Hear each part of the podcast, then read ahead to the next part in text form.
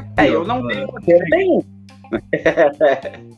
Não, eu também cara, não. Quem disse que eu tenho roteiro? Quem disse que, que, que roteiro? Olha lá, o Gilmar tá perguntando aqui, ó. Qual é a pauta? A pauta não tem pauta, meu amigo.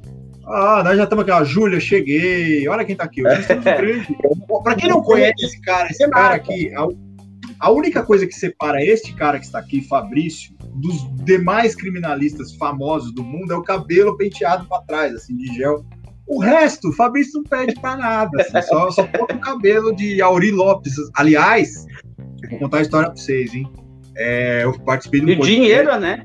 É, isso aí é detalhe, né, Fabrício? Isso aí, isso aí é coisa que você consegue, você consegue. Tá?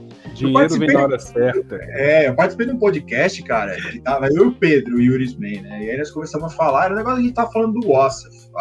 E aí a gente ficou zoando o cabelo lambido hum. dele e eu falei do Auri Lopes. Aí o cara me chamou, falou assim, ô oh, meu, não fala do Auri, porque ele não gosta. Ele fica puto. E ele foi meu orientador de doutorado. e eu tô ligado que não pode falar dele. Então, nós vamos ter que cortar, vamos ter que cortar essa parte, beleza? Eu falei, ah, maluco, você é teu amigo. Dá uma segurada, né? Dá uma segurada, é, mas ele falou que ele não gosta, não, cara. Ele falou assim, é, ele não gosta que fica tirando sarro, principalmente do cabelo dele. Ah, é, não usa o cabelo assim, cara. É. Olha o Francisco aqui, nosso querido Souto está com problemas técnicos, penso eu. Já normalizamos Sim. aqui, já estamos, já voltamos aqui, já toda.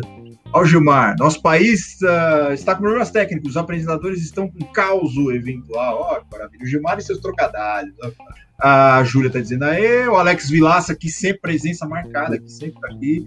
Hoje cheguei cedo, vou preparar um café, mais alguém quer? Eu não tomo café à noite porque eu tenho problemas de, de insônia, Alex. Eu sou aquele velho que não pode tomar café à noite.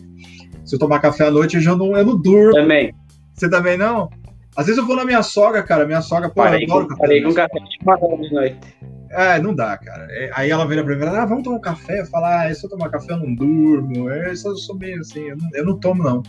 É, eu tenho um horário para tomar café. Né? Eu tô, o resto do dia também eu tomo tudo o que eu não tenho, não tomo à noite, eu tomo, né? O Luiz Felipe tá falando boa noite, povo lindo. Acho que você tá vendo outro podcast. Acho que você tá vendo outro, outra live, hein?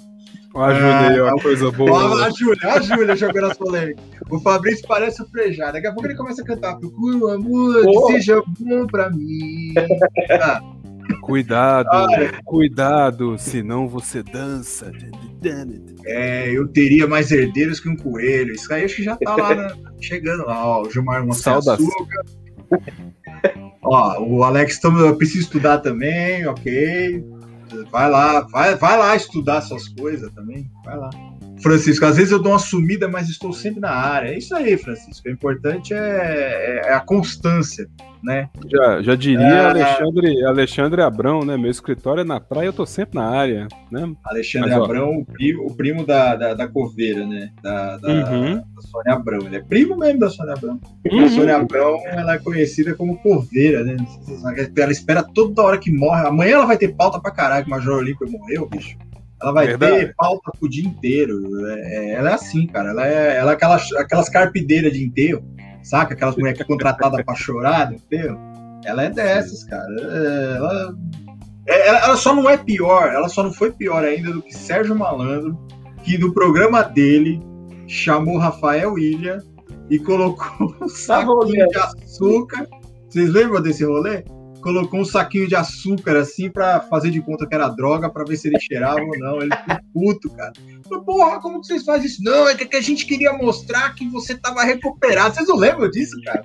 Esse rolê foi louco. Absurdo, Eles ficaram assim, cara. ah, nós vamos ver agora. Ah, será que ele vai cheirar? Será que ele vai cheirar? Abre a porta e abre a porta. E abre a porta, sai o Superman com o saquinho lá assim. É, sai. Ó, traficante, vai entrar o traficante. traficante. Aí. Ó, macaco! Sai o macaco! Macaco! Sai o macaco! macaco! Teve esse rolê, cara. Eu não sei se foi ele ou foi o João Kleber. Foi um dos dois. Eu acho que foi. Eu acho que foi. Não lembro qual dos dois foi. Eu sei que foi um negócio melhor, maluco. A, assim. melhor, a melhor coisa de João Kleber eu, eu é lembro aquele meme. Eu lembro de qual. O que, que, que é, Fabrício? Não deu, cortou do seu lado. Eu, eu lembro do fato desse do saquinho de açúcar, não me lembro qual deles foi.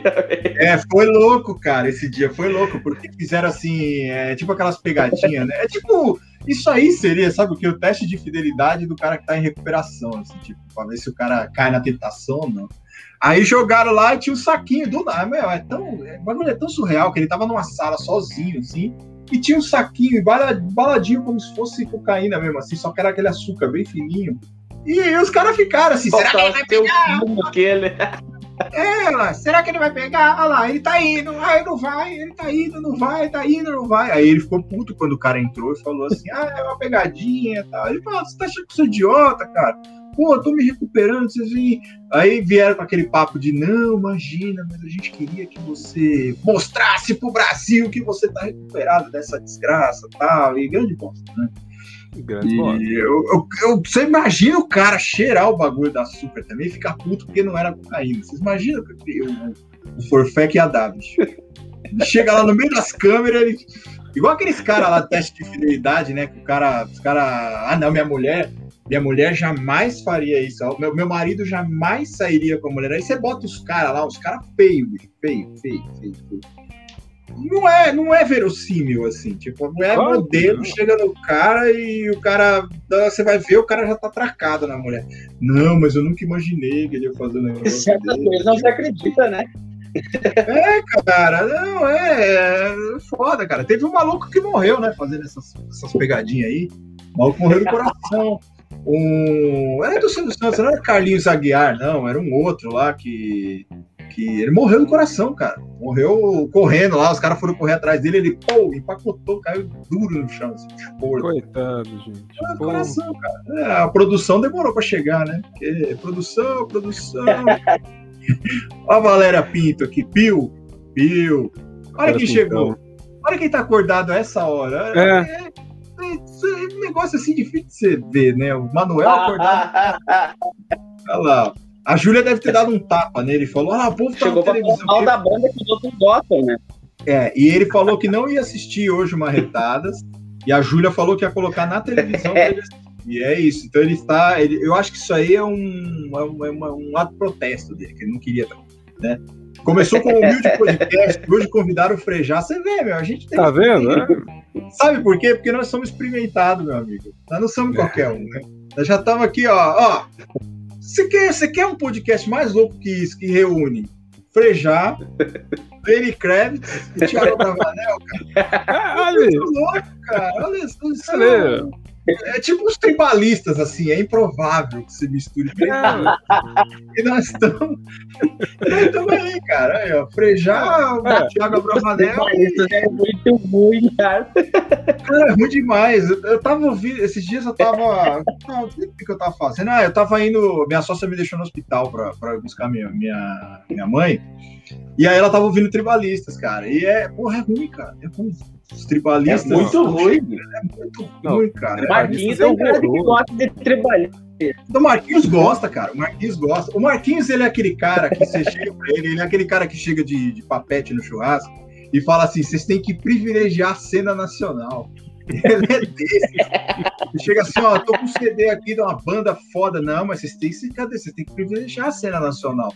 Tem tanta banda boa. Aí ele saca o CD do J Quest, joga assim, fala, ah, não dá pra. Não, não dá, Jay mano. Quest, aquele primeiro. Jay Quest, aquele primeiro que era o na, na, na, na, na, na. Não, É, não, aquele que começava assim, como é que era? Era. É... Ah, isso aqui tá muito bom. é, Ah, e fica lá, aí começa a dançar lá perto do rádio, assim, fica lá. denúncia. Eu Não, já eu toquei vi. isso. Horrível. Tubarão, é, Tubarão Martelo já tocou bandas, é, músicas dessa banda já. Tocamos. É. Tinha uma época, cara, assim, depois acabou o ensaio, a gente não tinha o que fazer, assim, porque ninguém tinha vida, né? A gente só, só tocava. Aí fica, a gente tocava Skank, tocava J Quest, ainda já era J Quest na época. E tocava Era aquela jam? banda.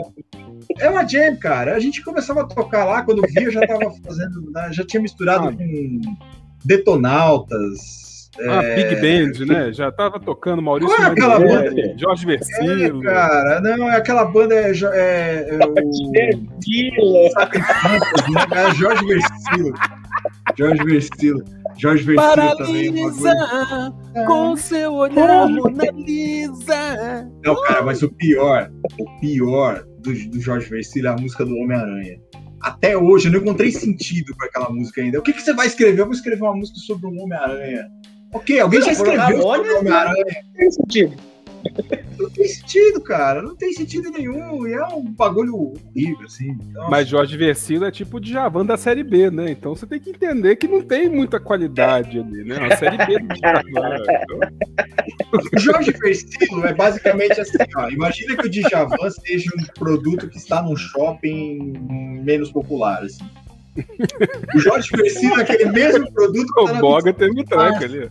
Isso, exatamente. É, o Jorge Versilo é o Djavan que você acha O Jorge Versilo é a Ipanema concorrente da Havaiana, né?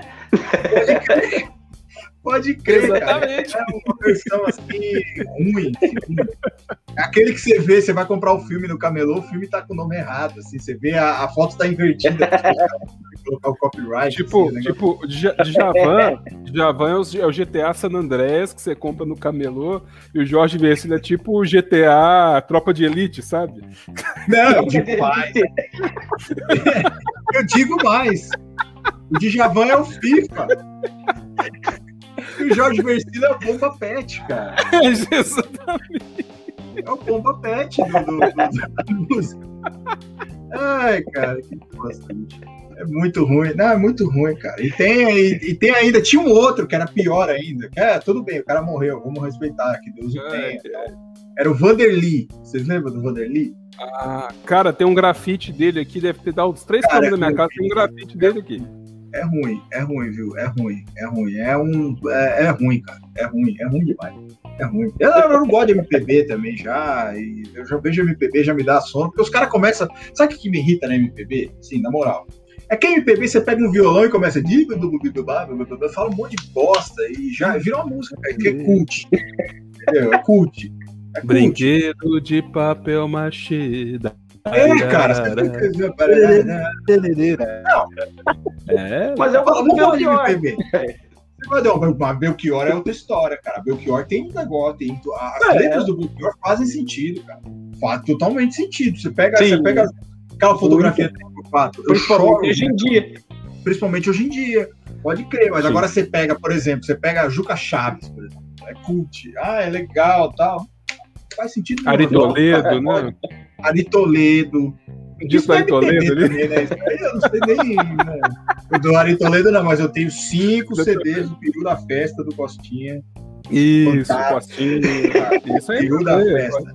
É, ó. Cinco CDs. Morreu Odete, o maior cu da praça. É, tem, tem. Muitos CDs.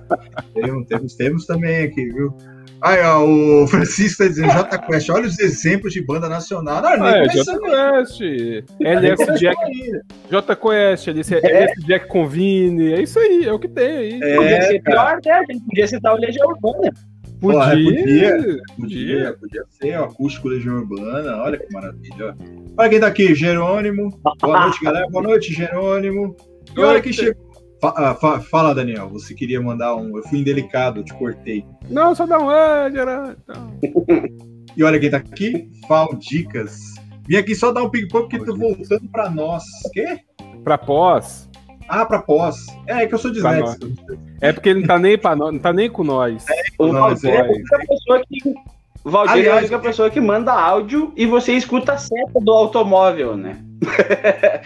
É, é um motorista consciente. Né? Sim, áudios de Valdicas. Crer, cara. Não, e os áudios do Valdir, ele nunca tá equilibrado emocionalmente, assim. Tá sempre Sim. puto, né? Não. Sempre puto. Ele tá sempre. Ele tá Não, tá sempre louco, cara tá sempre bravo. Ele nunca, o Valdir é um cara que ele nunca tá. Eu, eu nunca eu estou feliz e puto. Ainda quando ele tá feliz, ele tá puto. Ele é o um meme, a personificação do estou feliz e puto. Oh, Os áudios dele tá... sempre são raiva. Ou ele tá meio cansado também. Então, galera, eu vou falar aqui com é. vocês uma vez e tal. É. Pois é, porque naquele dia lá que eu passei no onde, ele vai meio cansado, assim, é um áudio meio cansado, mas é bom.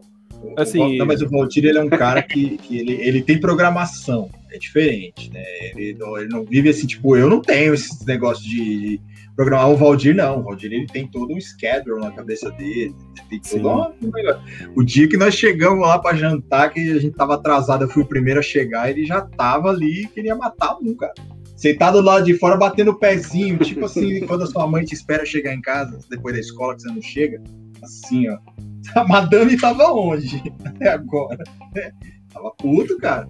tava putaço. O Valdir é. Ó, o Manuel aqui, um beijo no Borga, entenda como quiser. É, é, você tá dormindo. Daqui a pouco começa as piadinhas assim. Ai, meu pai, meu tio com cabeludo mandou um beijo pra vocês. Ai, o meu tio que é advogado, já sinto leite aqui no rego, mandou. É. É. Só que Aquele... hoje nós. Fala, Daniel visitar o quitandeiro, o famoso Oscaralho, né? Ele é, isso, isso. Não, mas só que agora nós temos aqui. É, nós temos. Ah, nós estamos. Essa live é a mais experimentada do, do, do mundo, né? Porque agora nós temos aqui o Frejá, o grande Frejá, nosso amigo aqui. a Denise aqui tá dizendo boa noite. Ela tá aqui. Ela me trouxe. Ela me trouxe essa caneca maravilhosa para eu beber água. Ó, Sim. não vou dizer nada, né? Só vou, só vou deixar aqui para vocês que estão vendo aí, porque agora a Lei de Segurança Nacional está proibindo a gente se manifestar.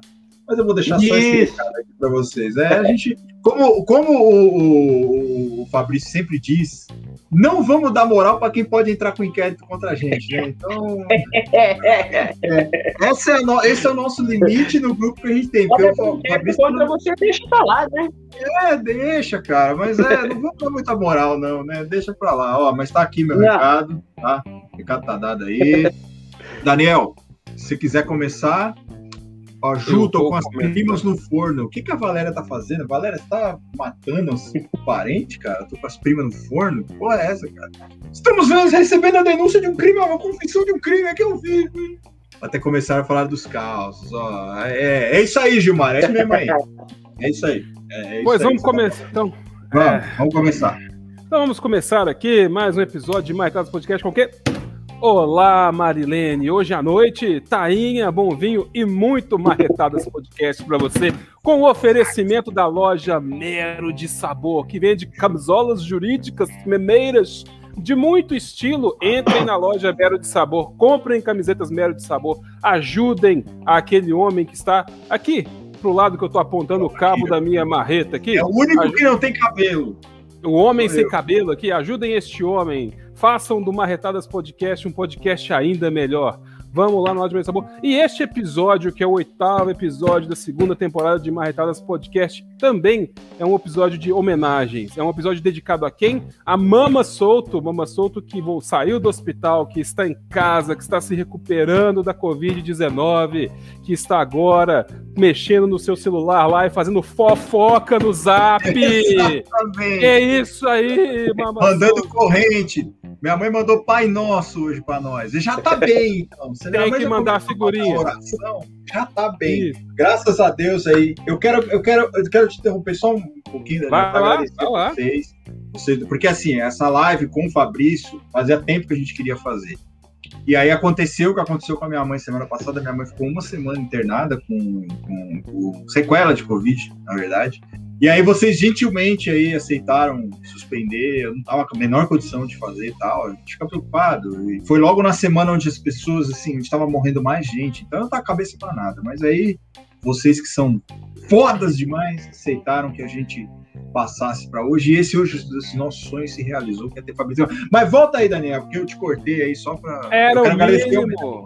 Era o mínimo. E nós estamos aqui no oitavo episódio da segunda temporada de Marretadas Podcast com eles. Eu vou apresentá-los hoje. Primeiro temos aqui a minha direita. Ó, essa aqui é minha mão direita. À minha direita temos ele, a sopa primordial dos memes. Ele, o homem que faz mais memes jurídicos por segundo do que o seu coração bate por minuto.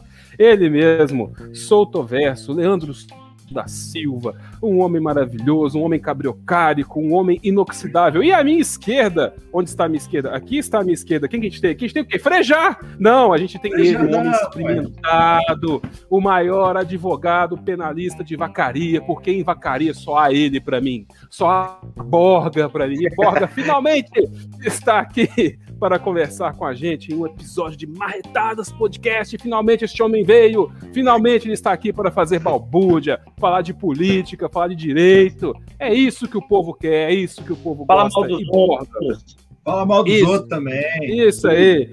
Borga, que está sempre perto de Grampal, está aqui Grampal. Borga é o presidente de Grampal né? Perguntem o que é, o que é Grampal pro Borga, que ele sabe. Ele é o representante de Grampal nesse. nesse... Exatamente. É. Ele Isso aí está aqui. meio ruim, né?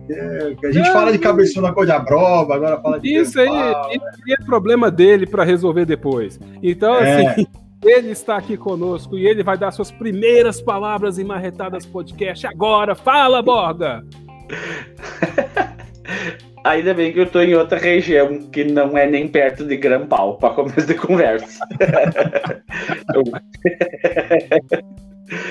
e o maior advogado de vacaria nem de altura. Tem, tem outros maiores aqui, de altura também. Mas obrigado pela deferência. Para quem não me conhece, meu nome é Fabrício, sou advogado, faz uns bons anos já, não muitos, mas bons. Sou oriundo da, de estágios de Defensoria Pública, do Tribunal de Justiça, do Rio Grande do Sul. Já há alguns anos advogando, atuo principalmente na área penal, com alguma coisa em área de família, até por isso às vezes entro em contato com o Leandro para me salvar. Previdência não é comigo, então com o Daniel a gente só manda meme mesmo. É. o, meu apelido, o meu apelido, só para fazer um esclarecimento, na realidade, ele tese teria um acento circunflexo no primeiro ovo, que é Borga. Ele vem de Borgué. É, então, é como ele é um apelido de colégio, né? Ele foi sendo abreviado com o tempo. Eu não gostei nem desgostei, simplesmente ficou, acho que porque não queriam me chamar por Fabrício. Então, é isso. Mas Borga aí no sul não é o mesmo significado que nós temos aqui no Sudeste, né? Não tem o significado. Provavelmente aí. seja. Tem, ah, não, porque a gente tem o. Aqui no, aqui no Sudeste, principalmente, a gente chama de é, é, Borga, é outra coisa. Ó, a Valéria, a Valéria é sua conterrânea aí, ó. A Valéria é do Sul. Grande doutora Val, então.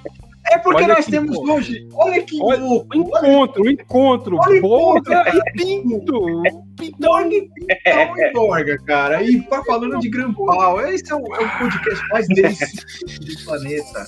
Hoje vai ser aqui, vai ser uma, um, vai ser aquela coisa uso, gozo, fruição. Vai ser, vai ser, vai ser, vai ser uma pororoca esse negócio, entendeu? Vai ser um choque, de, um choque de prazer, assim. Vai ser um convite, como diria Rômulo Mendonça. Não tô colando. Você não é colono, Fabrício? Não, não. Explica pra nós o que é colono. Tem, tem, tem bastante aqui, mas não... não não sou. Então... mas o que é colono? Explica para nós, é que a gente não sabe o que é. Não, a gente sabe o que é, mas não significa isso no sul, né? No, no, o que é colono no sul? É, no sul, basicamente, é com a terra, trabalha com. Ah, né, tá. Em granja, em sítio, em fazenda, e eu, pelo menos, entendo assim. Mas não é o meu caso. Não... Aliás, tem dois áudios muito bons de colonos, dois vídeos muito bons de colonos. Não sei se vocês assistiram. É aquele do cara que acorda de madrugada para trabalhar, que ele fala que a chuvinha tá caindo fina, assim, dá vontade de ficar dormindo. Vocês já viram isso? Que os tetos da vaca tá até rachado, dá uma dó, aquela que ele fala. E tem a outra do alemão, né?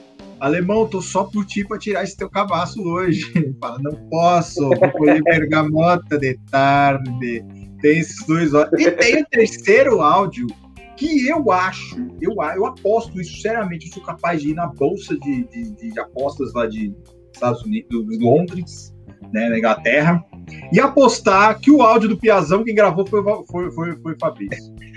É possível. Eu acho, cara, eu acho, eu acho. Eu acho que quem gravou o áudio do, do, do Piazão foi, foi, o Fabrício. Sabe por quê? Quem tá ouvindo a gente aí, ó, aconteceram duas coisas nesse podcast que eu me considero um cara privilegiado por causa disso. A primeira delas foi a gente ver a cara do Carlos a primeira vez, o Carlos Cantadas, que ninguém tinha visto, nem ouvido a voz dele. E a segunda é ouvir a voz do Fabrício. Saber o nome já não é fácil, né? É, o Fabrício, em todos os anos que a gente tá no grupo, ele só mandou um áudio de, de 3 segundos de Feliz Natal pra nós. Lembra, Daniel, disso? Foi, foi. Aí, galera, Feliz Natal pra vocês e beleza. Então, hoje vocês estão tendo um momento único, assim, que, que vocês, têm que vocês têm que agradecer que a vida possibilitou, que nós, de, de nada, sabe? Nós do Marretadas conseguimos possibilitar vocês verem a voz e a cara deste homem maravilhoso, Daniel, toma isso. Já... Tudo bem que eu já mandei áudio pro Borga pelo Instagram também, porque eu sou muito dado, entendeu? Eu vou sair mandando os áudios lá. Ô, Borga, você quer? Porra! Desgraça! O Daniel mandou um áudio esses dias de seis minutos. seis minutos. Eu detonei, cara. Foi, foi legal. Foi seis legal. minutos. Ele me lembra o, o, o Fred Mercury no filme Bohemian Rhapsody, que o cara fala assim: ninguém tem seis minutos nessa vida. Aí o cara ele fala assim. Eu tenho medo, eu tenho, eu tenho dó da sua mulher, que você não, faz, né, não tem seis minutos de Brasil. O Daniel ele manda assim, seis E não, coerente, claro.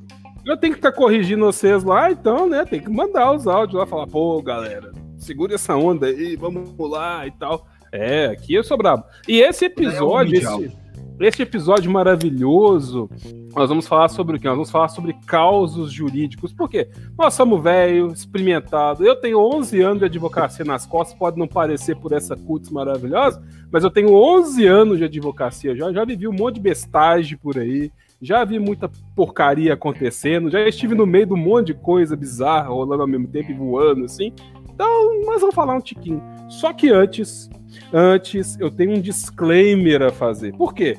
Eu andei vendo aí, porque assim, eu, eu ando meio. Assim, eu sempre falo que eu tô meio as turras com as redes sociais, e eu andei vendo que tem uns influencers, é, influencers, influencers, falando assim, pô, gente, né? A gente podia parar aí de botar a culpa em político, porque a culpa da pandemia é de todo mundo, é nossa. E vi gente falando também, porque a culpa de eleger esse cara é de todo mundo e tal. Então eu tenho um recado aqui, que na verdade não sou eu que vou dar, é um áudio. E esse recado é pra essa galera aí que fica achando que, tipo, ah, porque a culpa é de todo mundo e tal. Claro que não. Olha, olha só. Fica passando tua vergonha aí, cara. Tu botou essa, esse jumento, tu botou essa merda lá, pai. Culpa é tua. Culpa é tua. Vou esquecer disso jamais. Não vou esquecer jamais. E não vem com esse teu papinho de ah, você só fala sobre política, não vem falar de política agora, não.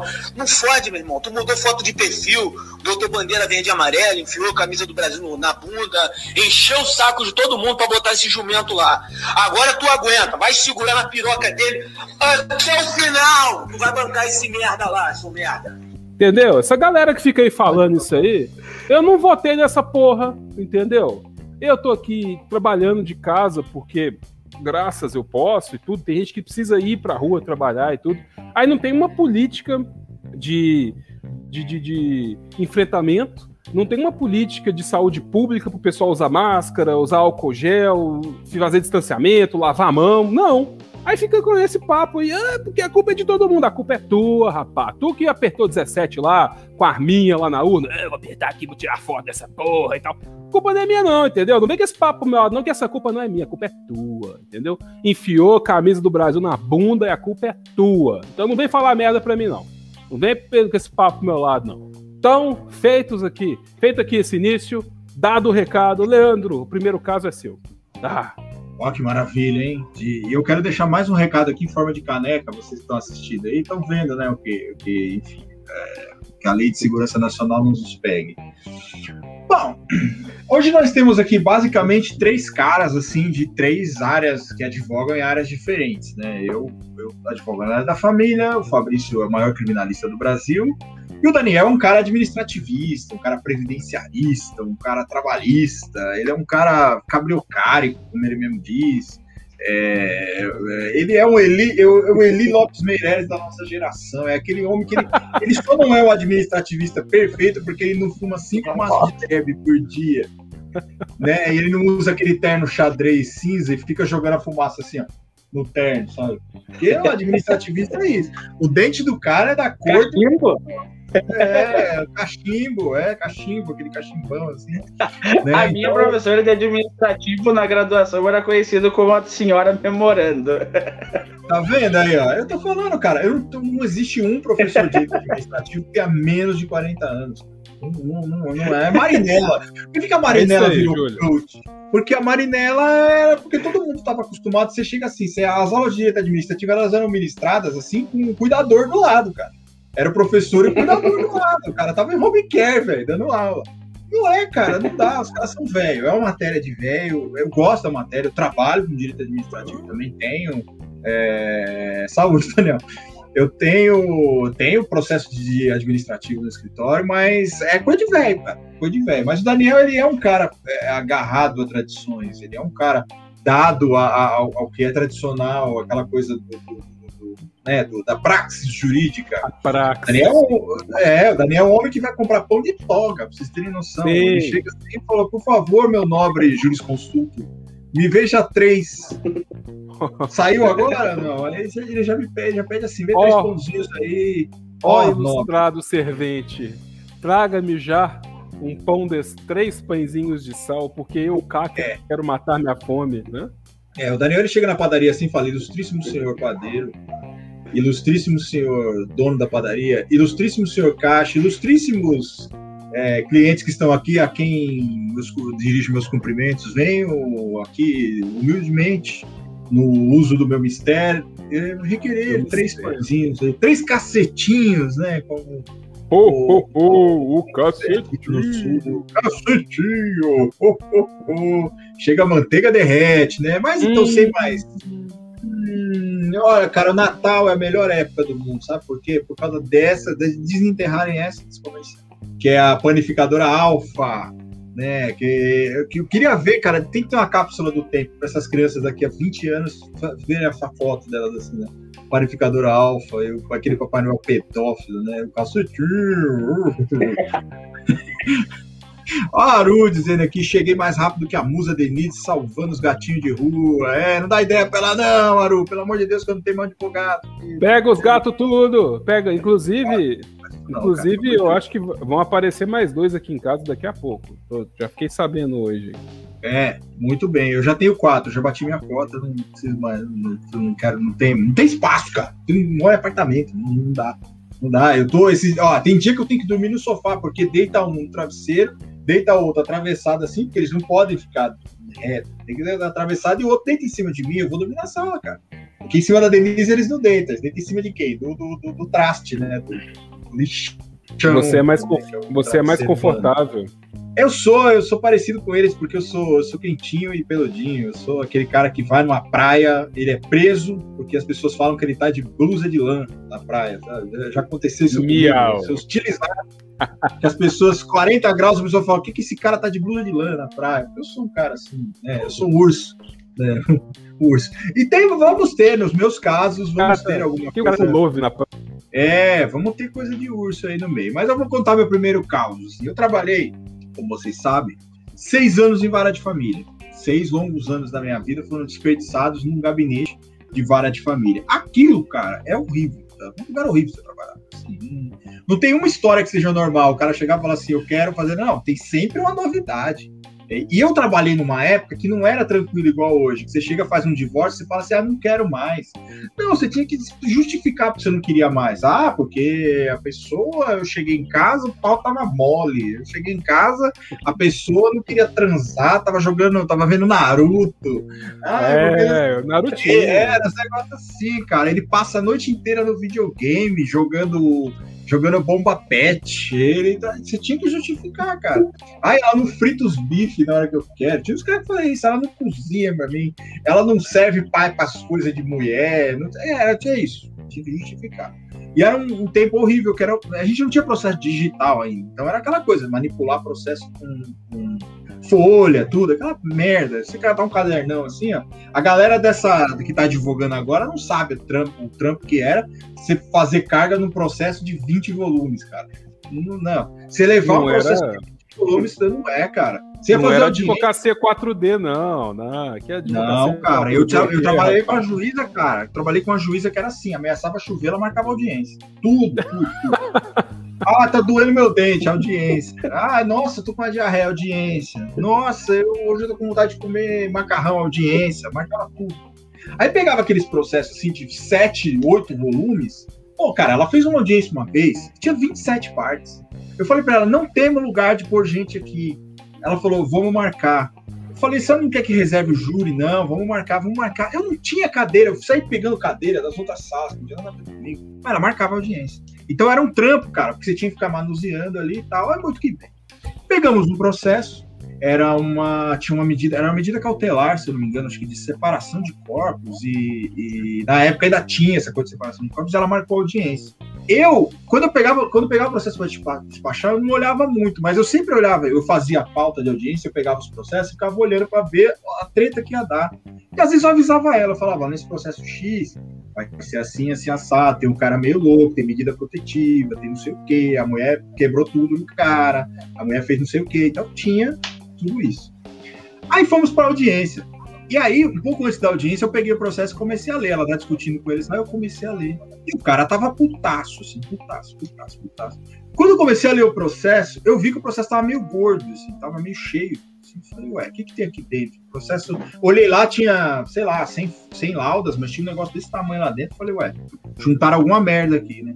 Vou contar a história para vocês. O cara descobriu que a mulher tava traindo ele. Ok. Daí, normal, essas coisas acontecem. Descobriu que a mulher estava traindo ele. Mas como que ele descobriu? Ele recebeu uma ligação, ele recebeu uma, um telegrama, uma, uma carta, um, uma, um epístola, um, uma, um envelope. Epístola aos cornídeos. Exato, um epístola, um envelope. Recebeu um envelopinho lacrado, abriu, tinha uma cartinha dizendo assim: aqui está a calcinha que sua esposa usou comigo ontem e ela está com meu sêmen. Eu gozei nessa calcinha. E aí, o que, que o cara fez? Ele não poderia simplesmente juntar a carta. Não.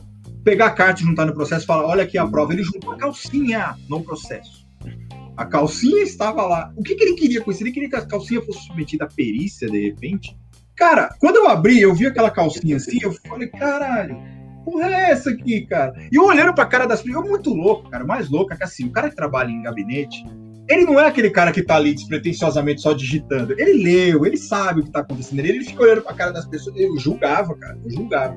Eu julgava. Eu ficava olhando assim pra cara das pessoas. Hum, você é aquele cara que gosta daquelas paradas, né? Eu ficava pensando assim, você. Hum, você é o maluco da calcinha, né? Então, e aí, cara, isso era uma merda, porque isso a gente trabalhava, cara, lá em Santana tem cinco varas. A maioria dos escreventes era tudo homem, cara. Escrevente de, de sala. E eu, e eu era, naquela época, eu era escrotaço. Então a gente ficava, a gente trocava como é que foi a audiência hoje? Ah, hoje tem uma calcinha lá, vocês não querem ver tal, não sei o que. O cara entrava na sala, pô, calcinha e tal, não sei o que. E ficava, cara. E virou, virou o processo. Eu, eu fui o cara que colocou o processo da calcinha, cara. Tinha uma calcinha. E detalhe, detalhe, ele, ele colocava no processo, Excelência, como Vossa Excelência pode ver, a calcinha está suja de sêmen.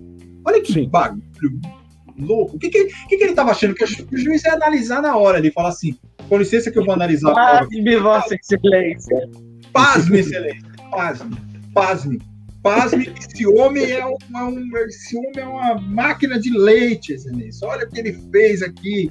Esse homem é um bezerro. Olha que mal. É, cara. É Excelência, causa espécie. Essa calcinha. Causa espécie. Né? Junta essa calcinha para causar espécie, Excelência. É, Pois é, cara, e esse foi um dos processos assim mais é, curiosos. E eu vou dar um bônus agora. Teve a gente a gente tava falando aqui no começo do, do, do Rafael Ilha, que teve aquela pegadinha que o Sérgio Malandro fez com ele. Cara, pois eu, um outro processo que eu peguei, a mulher queria também afastamento do cara de casa. Separação de corpos que a juíza determinasse que ele saísse de casa. Beleza. Fui olhar, mais uma vez, tá lá, calhamaços. Fui ver, cara, ela juntou sem, não, sem zoagem, sem zoagem. Ela juntou um papelote de cocaína no processo. Que ela falou: achei esse papelote de cocaína dentro de um vaso na minha casa. Ela juntou, cara. Tava lá o negócio. Se eu, se eu mexesse assim, caía a cocaína no chão. Quer dizer, o direito de família hoje, se você tá, tá ouvindo a gente aí acha que o direito de família hoje é uma selva, é uma loucura, é que vocês não viveram a época do papel, cara. A época, a época do papel era foda, cara. Porque não. você pegava assim, era louco, você não podia juntar vídeo. Aí você fazia o quê? Aí teve um dia, cara, que nós tomamos, nós tomamos uma, uma, sem brincadeira. Eu trabalhei no Fórum de Santana aqui em São Paulo, que é o, o, um dos maiores fóruns aqui que abrange a maior, que abrange a maior parte de uma das maiores partes aqui da Zona Norte de São Paulo, da cidade de São Paulo. Nós mandamos uma precatória para a comarca de Exu, Pernambuco, sim, existe, existe, existe uma cidade chamada Exu em Pernambuco. Mandamos para Exu. Como é que o juiz escolheu a oitiva? Por vídeo. Ele devolveu o DVD para nós. A gente não tinha modem para ver o DVD. A juíza falou: como é que eu vou fazer isso agora? Eu falei, doutora, eu não sei, meu computador não tem modem, da senhora não tem modem. Eu olhei da doutora que não tem, do outro lado não tem. Nós não temos estrutura para ver um DVD que foi mandado para comarca de, pela comarca de Exu, em Pernambuco. Nossa, São Paulo, maior tribunal do país. E aí ela foi rolando para julgar, porque ela não conseguia ver o que estava no depoimento, cara. Olha que absurdo, velho. Tem que ver isso aí, né? Hoje em dia, você taca uma porra de um link lá, o juiz abre, assiste e tal. Hoje, mas na época é. era, era, era, louco, cara, loucura. Você manda, você manda o QR Code lá e é nóis. Agora eu fico imaginando, eu fico imaginando o causídico, patrocinador da causa dessa senhora que juntou papelote, chegando lá com a petição, assim, o papelote grampeado da petição lá, assim, tipo, olha, vim fazer um protocolo e tal, tá aqui a petição, tá aqui a cópia. Mas, doutor, o que, que é isso aqui? Não, isso aí faz parte da petição, pode, faz o faz aí, a pessoa vai lá, passa lá e leva e tal. Não, toma aqui sua cópia. Não, beleza e tal. Aí vai lá e junta no processo, tipo. Tá podia lá, ser pô, pior, né? Não, podia ser pior. Ele podia ter ido despachar com o juiz e, fe... e pedido pro juiz cheirar pra ver se era cocaína sim, mesmo. Sim, sim. É, excelência. Veja se dá boa. Não tapa, não, pra ver se é bom. É, é bom. Não, não tapa. O estagiário da audiência. Não, não, cara, isso, isso. É. Faz igual aqueles filmes, né? Que pega assim com o dedinho assim. Sim. Passa no dente, é, assim, ó. É. É boa, hum. pureza, hein? Pureza. Essa, essa, Aliás, o senhor me fornece, o senhor me passa o nome desse fornecedor, que essa é da boa, hein? Tem um juiz. Assim, Aliás, o senhor trabalhei... aí, o senhor tem telefone aí dessa, dessa pessoa aí que, que te passou esse negócio aí? Porque eu tenho que fazer a diligência lá, a diligência. A diligência lá, é. Porque não, a diligência do juízo. Então, é, esse, foi, esse, foi, o caso das provas aí que, que, que, que a gente sempre via é, processo aí. O direito de família deu uma evoluída nisso, agora que as pessoas foram obrigadas a se informatizar. A ter uma noção de. Não se informatizar, ninguém vai virar robô, né, cara? Tem que ter robô pra caralho, mas é, as pessoas não vão. As pessoas tiveram a, a, a necessidade de informatizar o seu trabalho. Então você não tem mais aquela coisa do juiz ficar. Hoje em dia, cara, o juiz vai passando lá, vai rodando lá, tem coisa que você não consegue nem juntar, você junta uma foto ou outra, mas não, mano aquela época era grampeado. Porra, teve uma outra, um, um, um, um, oficial de justiça que devolveu o mandado com um, saquinho plástico dentro, dizendo: a hora que eu fui entregar o mandado para ele, ele rasgou, jogou na minha cara e mandou enfiar no cu, sabe? E o oficial recolheu papel por papel, tequinho por tequinho, colocou num, saquinho, grampeou, grampeou o mandado, certificou, devolveu, cara. Era, era, assim, era, uma, era, uma, era uma época foda. Esse foi o meu primeiro caos. É, ainda bem que era, né? É. é. agora tá melhor. Primeiro a gente tem que pôr a mão em calcinha suja, né, cara? Pô, agora, né, naquela época tinha. Fidedigno, muito fidedigno. E ah lá, você... eu falei que tava. Eu falei. Só, só uma, uma, Eu falei que tava demorando pra acontecer aqui, ó. Ó o Gabriel. É, ela. Olha lá, olha lá, olha lá. Olha lá. É, espertão. Vai lá, é Borga. É Borga, claro. Ué. Então vai, Borga. Diga seu. Diga seu. Oh. Oi. Alô, Borga. Borga, oh. traga o seu caso. Traga seu Deu, caso para nós. Deu uma travada. Agora eu vou. Cara, eu, assim, eu, o Leandro comentou sobre, na época que eram processos físicos ainda, aqui no Rio Grande do Sul, a gente trabalha com muito processo físico aí. A implementação de, de do processo digital começou há pouquíssimo tempo. Então, a gente basicamente hoje está trabalhando três ou quatro sistemas, dependendo do, do dia, né? Dependendo com as, quais áreas você atua. Você tem EPROC, tem PJE, tem o físico, tem o famigerado ETEMES, que só poderia ser do JEC, né? Então, hum. você acaba. Eu, eu, quando você falou da questão dos volumes, eu me lembro na minha segunda semana de estágio na defensoria, eu cheguei no segundo semestre. Eu decidi que eu ia fazer voluntariado lá e eu queria atuar no crime e ia, ia moer lá. Cheguei lá, uma operação de droga para fazer alegações finais e tal. Óbvio que minha, minha supervisora de estágio na época não me deu o processo para atuar sozinho, pra, pra, mas ela me pediu para ler o processo. O processo tinha seis volumes só de interceptação telefônica. Ele tinha 18 volumes de processo. Puta, ele tinha, tranquilamente, ele tinha umas 10 mil páginas. E Nossa. foi a, o primeiro contato com processos físicos, assim, tipo, vai lá e pega a carga. Era um carrinho só para aquela coisa.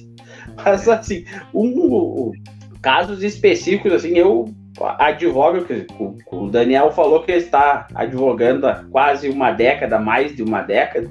Eu não tenho tanto tempo assim. Então, eu tenho oficialmente de OAB, eu tenho seis anos aproximadamente. Mas entre faculdade e graduação, que eu sempre atuei na área e tal, eu tenho mais de dez anos de acompanhamento. Até tinha comentado com o Daniel que provavelmente os casos que eu conheço são casos que aconteceram com outras pessoas, né? Acari é uma cidade simpática do Nordeste do Rio Grande do Sul que deu para o Brasil o seu Raimundo Fauro, né? Então o pessoal meio segue a risca o da, quer levar essa herança dele e tal. E tem uma lenda aqui de um advogado que você entra na faculdade, você escuta, você entra no fórum, você escuta e tal. Um dia o juiz estava brigando lá com, com, o advogado e tal, uma audiência acalorada e tal. O, juiz, o advogado diz, é assim, diz, não, não é. Diz, é assim, diz, não, não é. Já que tu sabe tanto, então por que, que tu, não, tu não quis fazer um concurso e veio ser juiz no meu lugar? Ele dá uma fungada lá, o advogado. Primeiro, que eu não gosto de cumprir horário. Segundo, que eu não gosto de ganhar pouco.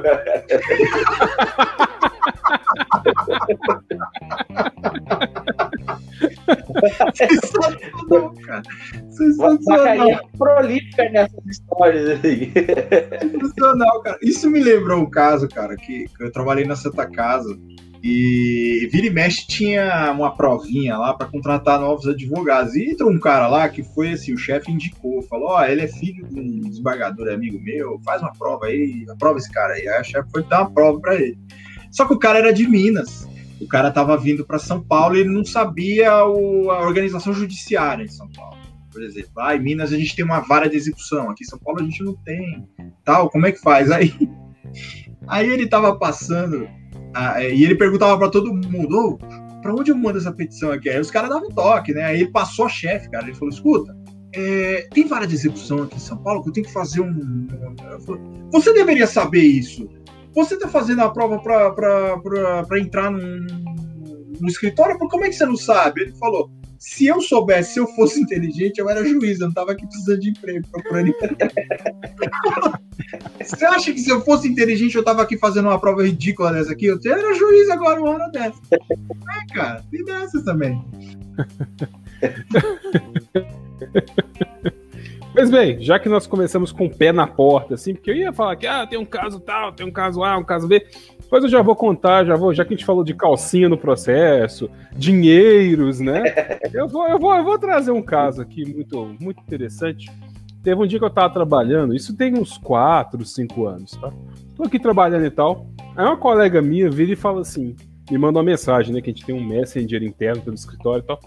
Daniel, eu queria conversar um negócio com você. Eu, claro, por favor e tal. Nem, ela não, não é, ela não é aqui de Belo Horizonte, ela tava em outra unidade de escritório. Não, porque é, eu tenho um processo aqui, eu tô fazendo uma defesa de um cliente e tal. Você, por favor, revisa a petição de defesa para mim no PAD. Eu, tudo bem, né? Vou revisar e tal. Mandou, bicho, quando eu li, eu, eu li assim e falei assim: é complicada essa situação. O rapaz, na verdade, ele, ele teve uns problemas. Ele tinha que acompanhar uma diligência no lugar X. Ah, vou lá com a galera, com a moçada. Só que naquele fatídico dia, ele, que era um garante da diligência, digamos assim, esqueceu a sua arma de fogo. Esqueceu em casa. E aí, o que, que ele fez? Ele virou para um amigo dele e falou assim: Ô oh, bicho, tô precisando aí e tal, da arma de fogo. O cara falou assim: Ó, oh, tenho duas aqui. A minha que é registrada e a outra que não é.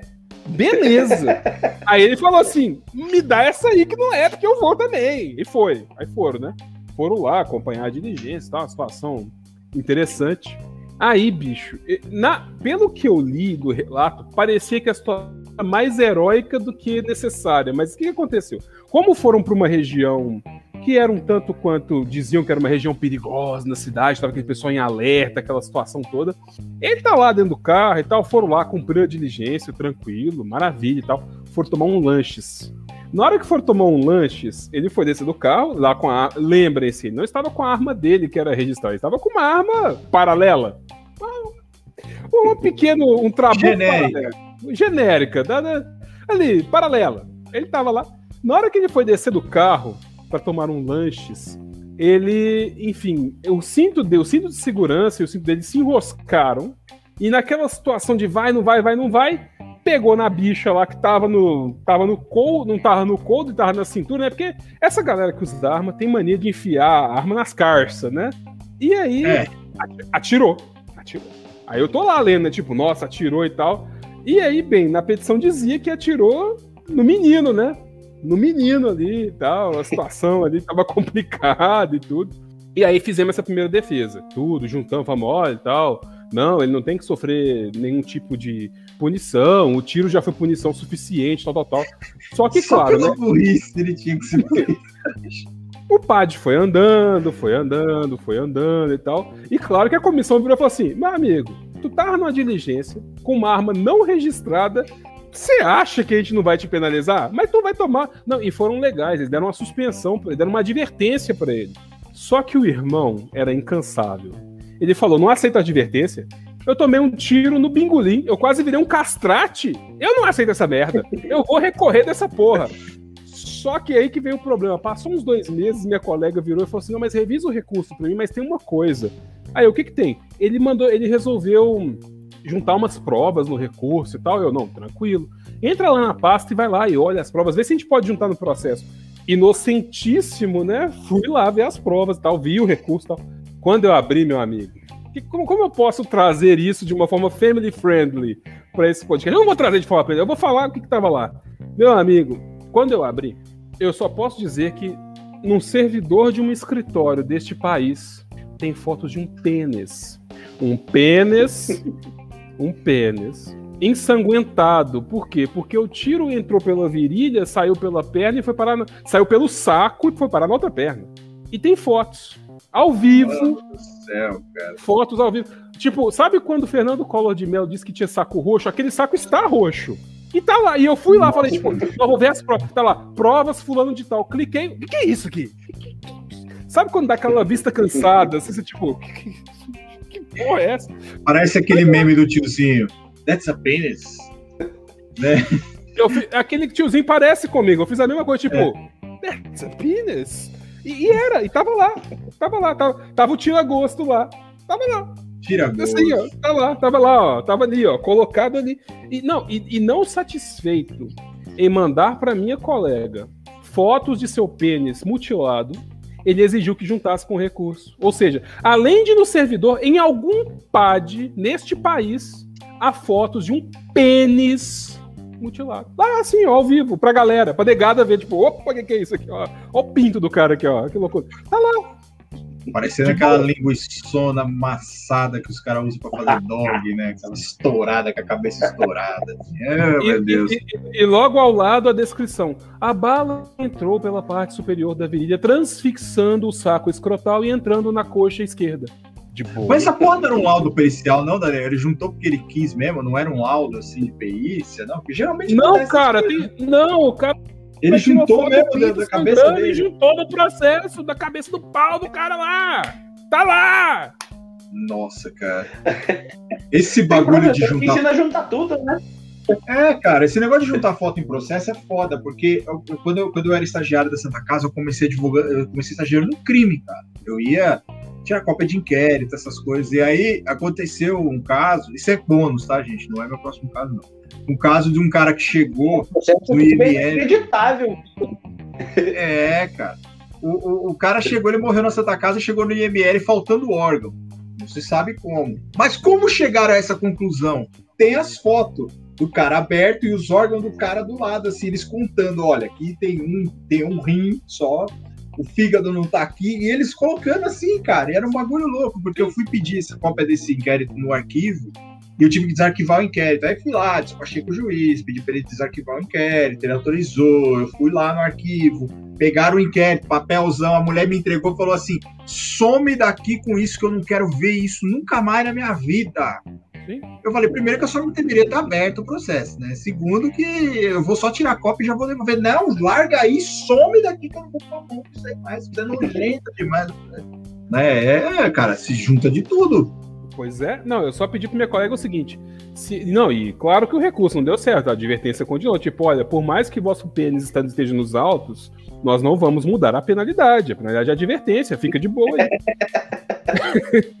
Não vamos dó de você, porque você quase arrancou o pinto fora, meu amigo. Adianta, Exatamente, só que, você, só que você pôs essa bimbinha aí, não quer dizer que a gente vai ter que reconsiderar a situação, entendeu?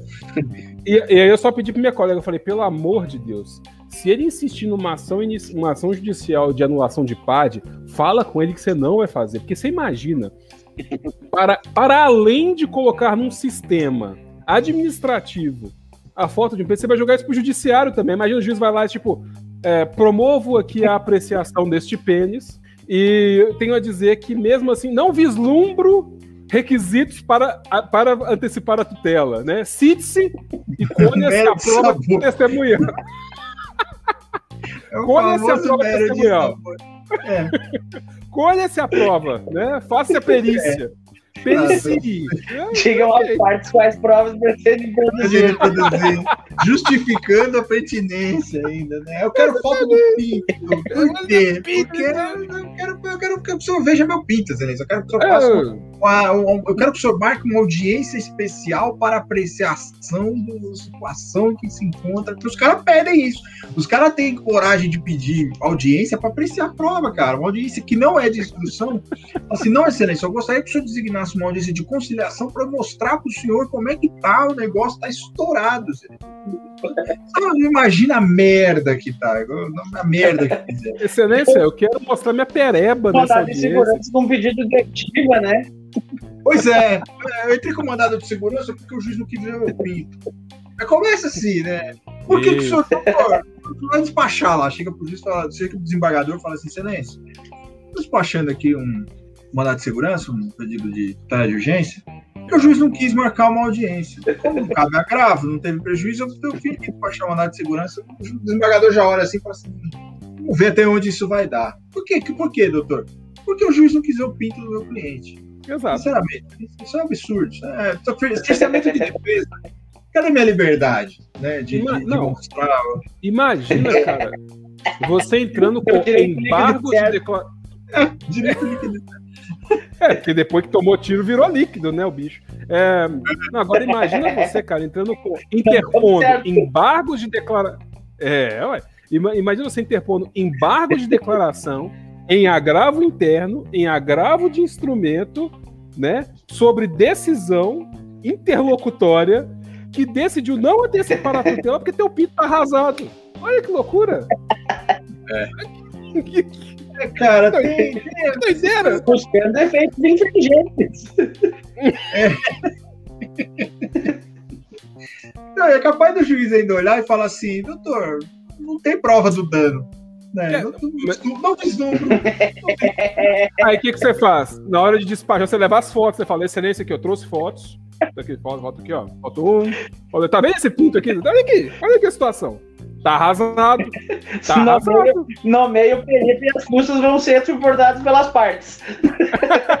divide com outra parte, ele divide ainda com, com o Estado. Fala assim: o Estado vai ter que pagar metade das custas para né, para ver o pinto, para analisar é. o pinto, cara. Isso me lembra, isso me lembra assim, uma história minha que eu tive que fazer recentemente. Eu estava fazendo todos os exames, todos os exames eu tive que fazer uma ultrassom, um ultrassom do testículo. É simplesmente a coisa mais escrota, escrota literalmente. Literalmente escrota, né, que tá ali na situação. Não, cara, é muito estranho assim, é muito estranho. Primeiro que eles dão um paninho para você colocar em cima, no meu caso foi só um guardanapo, né, que não tinha muito que tampar e colocaram só aquele guardanapinho assim em cima e fica lá, e o cara fica lá, passa o gelzinho e tal. Enfim, era um assunto uma, totalmente desimportante, né? Enfim, vamos prosseguir, Daniel. Eu só queria dizer essa minha experiência, que foi um negócio assim louco. Mas o próximo caso é seu. O próximo caso é meu, então vamos lá. Já que estamos falando dessa coisa sexual, essa coisa erótica, essa coisa de lascivo, né? Vara de família de novo. Estamos aqui. O cara entrou com uma ação de reconhecimento e dissolução de união estável, com pedido de tutela de urgência para que a mulher fosse retirada de casa. Ó, que louco. A casa é minha, quero que a mulher saia daqui. Por quê? Porque supostamente na cabeça dele a mulher tinha traído ele. Vamos aos fatos. Mais uma vez, papelzão, estamos indo lá. Tá? O cara fala, ela estava me traindo há muito tempo com esse cara. Peguei umas mensagens, olha aqui, que horrível, excelência. Ele poderia parar aí, não poderia, mas ele mete aquela, mas não é só. Porque sempre tem mas não é só. Tudo que vem do depois do mas não é só é merda, cara. Tudo que vem depois do mas não é só é merda. Até aí tudo bem. Até aí tudo bem, excelência, mas não é só. Como se não bastasse, no dia tal, suspeitei que ela ia se encontrar com o um amante. O que eu fiz? Coloquei meu filho no carro e fomos seguindo ela. Ela entrou no carro do, amante, do amante, que, pasme, excelência, era uma Fiorino de entrega. Era uma Fiorino, excelência. Pasme, pasme. Era uma Fiorino de empresa. Ela entrou no carro e foi até o motel. Eu entrei com meu filho atrás e fiquei esperando na porta do quarto até que ela terminasse o ato sexual. Eis que, três horas depois, excelência, ela sai e eu tirei este registro fotográfico. O cara Ai, ficou com o celular, na, com a máquina digital, na porta do quarto até a mulher sair. A hora que a mulher saiu, ele pô, tirou uma foto. A mulher tava assim, ó, olhando pra cara dele. Ele, bicho, sem brincadeira, ele ficou na porta do quarto esperando a mulher sair e ele tirou uma foto e o filho no carro. Não, pai, não é só ainda, excelência, não é só. Na próxima foto, Vossa Sua Excelência pode perceber que o amante ainda está com o membro em riste tinha acabado de cometer o ato sexual, ele ainda estava, pode perceber, pasme, excelência, ele ainda está com o membro lustroso, enrijecido, enriste, apontando para a glória. E aí, ele, desdobramento, o filho entrou, bateu no cara, o cara bateu no cara, os caras bateram em todo mundo, rasgaram, quebraram tudo. Tem foto do amante, que por sinal é a cara do Arlindo Cruz. Eu até imaginei, falei, hum, hum, tem pipa aqui, tem coisinha, tem coisinha aqui, tem coisinha aqui, tem coisinha aqui. Mas não era o Arlindo Cruz, mas era um negócio, um negócio assim absurdo. E aí a juíza fez o quê? Como eu disse para vocês, a juíza marcava audiência para tudo. Tinha umas que eu não falava, doutora, não, pra quê? Eu submeter as pessoas a isso. Não, quero uma audiência. Quero uma audiência. Marcou uma audiência. E o cara começou a chorar. Minha mulher me traiu. Falou: Não, pessoa, só para de chorar. Porque uma pessoa que se, que se presta ao papel de sair, colocar o filho no carro, ir para a porta do motel, ficar esperando a mulher lá tirar a foto, para mim já tá errado. Para mim já tá errado aí. O senhor já prestou esse papel, o que o senhor quer que eu faça o quê? O senhor vem aqui, a vergonha é do senhor, não é dela, não, viu? Porque o senhor que se prestou esse papel, o senhor que tá errado. E a mulher toda assim, hum, vou fazer de novo, então, já que a juíza tá falando que pode. Vou fazer de novo. É, assim, ó. Se fudeu, se fudeu. Ela deu uns porros no cara, mas foi um negócio louco, assim, cara. Porque é, tava as fotos, tava assim, a foto da mulher, cara, é, é, ele colocou. Aí, como o Daniel falou, a juíza indeferiu a tutela de urgência, ele recorreu. E ele colocou as fotos do recurso também. Mais fotos. É. Mais fotos, as mesmas fotos. Aí ele colocou, ela continuou saindo com ele. Aí ele colocou a foto, cara. Eu não sei, cara, pra ele. Né? É, mas sabe o que foi pior, cara? Foi pior, o que doeu mais nele foi a Fiorino. Eu acho que a Fiorino a Fiorino foda. A mulher tá indo de, de, de, de rolê Fiorino. Isso foi foda, cara. Foi foda. Ele tirou a foto da, da, da Fiorino. A Arada falou: Excelência, era esse o carro que ele estava. Olha, Excelência, pasme. Olha o carro que ele levou minha mulher pro motel, Excelência. Eu tendo um Fiesta 98 e ela andando de Fiorino para ir pro motel. Que absurdo. E ainda tem aqui a empresa. Será que. O cara queria que oficiasse a empresa para falar é. assim, olha, o que o seu funcionário está fazendo durante, do, durante o, o expediente? Velho na mulher dos outros. Olha que maravilha, olha que coisa. Mas o pior do cara foi, não foi nem ele ter ido, a mulher ter traído, ele ter ido pro motel e tal. Acho que na cabeça dele ele se sentiu mais puto ainda, porque a mulher foi na Fiorino utilitária, cara. É, o adesivinho assim. Eu acho que o que que era? Era uma. Não sei se era um pet shop, velho. Eu não sei o que era. Era um negócio assim. E, e, o cara. E aí ele, ele foi seguindo, ele foi batendo várias fotos, tal, tal, tal. Aí a mulher acho que saiu da frente. Aí tem uma foto que pega só a silhueta do cara assim, meio de lado, e a mulher assim. Aí tem uma que ele entra, ele, ele acho que ele ligou o flash na hora, e apareceu o cara assim com a mão, cara. E aí ele baixa e pau no pau do cara. Ele tirou foto. Ele tem, tinha foto do pinto do cara, duro Olha que direito de família, que maravilha que é, gente. Vocês querem divulgar direito de família? É isso, cara. É isso que você vai trombar pela Não, excelência, olha aqui, o senhor pode. É flagrante, sabe, Borga? Tipo, tipo assim, é, é flagrante. Olha, excelência, o flagrante aí, ó. Ele nem relaxou é. o flagrante, ó. Eu aí, o flagrante não tava nem cara. Para de família é uma merda. É uma merda, cara. É. Ele nem oh, relaxou. Nem relaxou o flagrante, excelência. Nem Meu entregado. Tá contigo, Borga.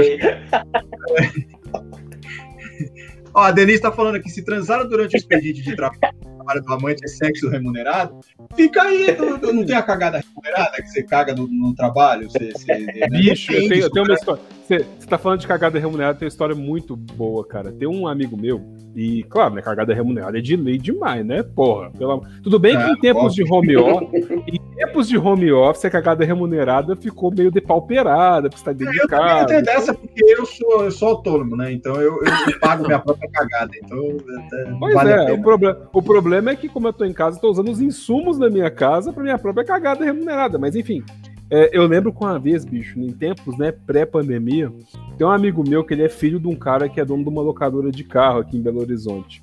Aí um dia ele veio conversar comigo, tá? A gente jogava futebol sábado de manhã, ele veio conversar comigo. Não, cara, porque aí na hora do almoço, tal, os caras almoçam, tal, vai, bate ponto, depois some e tudo. Eu falei com ele, ai, bicho, é o horário da cagada remunerada, né, galera? Vai no banheiro lá e tudo, depois que bate ponto. Você acha que vai bater? Você acha que a galera vai, vai cagar na hora do almoço? Claro que não. Na hora que bate o ponto, vai cagar e tal. Bicho, o menino ficou indignado.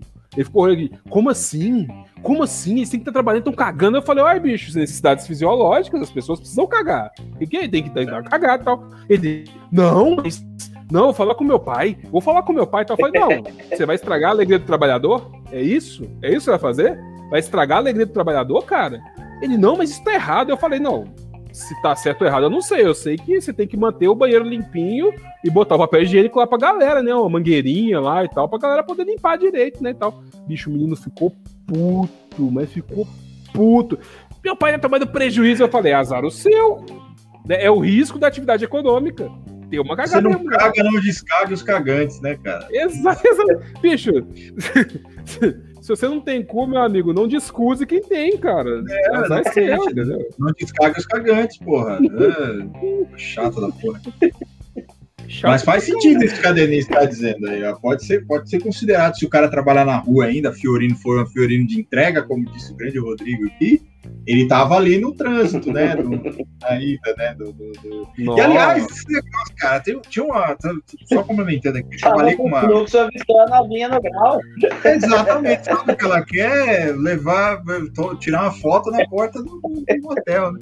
Andar o... de Fiorino legal, né? Isso aí. É, andar de Fiorino legal, né? Aquela coisa, ai, saiu de lá com o cabelo molhado. Olha, tá três horas da tarde com o cabelo molhado, tava transando. Não, porra, velho. Quem é que vai no motel pra lavar cabelo? Deixa eu me diga.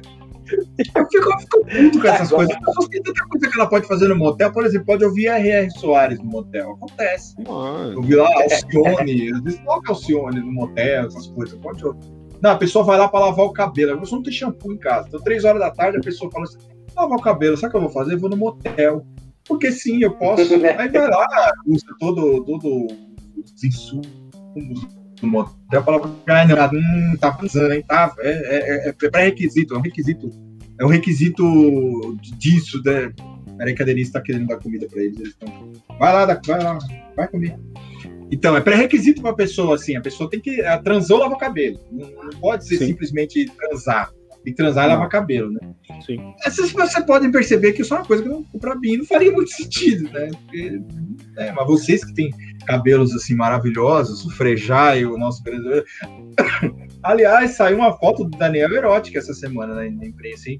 Ah, é? Comendo coco, Lenny Kravitz comendo coco com barriga tanquinha. Ah, é, verdade, verdade, né? É. A, questão, a questão é que a barriga aqui não é tanquinha, é lavadeira, né? É diferente o negócio. Aqui o negócio é hum, lavadeira. É, é Brastemp, é, é. é. Aqui não, aqui é. Aqui é... nem, nem, sei, nem sei como eu chamaria isso. Parece uma banca de jornal, que eu tenho uma banca de jornal para baixo do pescoço aqui. Aqui é Electrolux, Consul, é uma lavadeira completa, assim mesmo. Né? Vai, Borga, conta seu próximo caos aí. Fala, fala Daniel, te cortei. Fiz um... Não, é Borga? Me lembrei aqui, Borga. vocês falando entre foto e PAID. Me lembrei do da, o último indulto que teve de fato o, o interesse no desencarceramento, que foi o do Temer.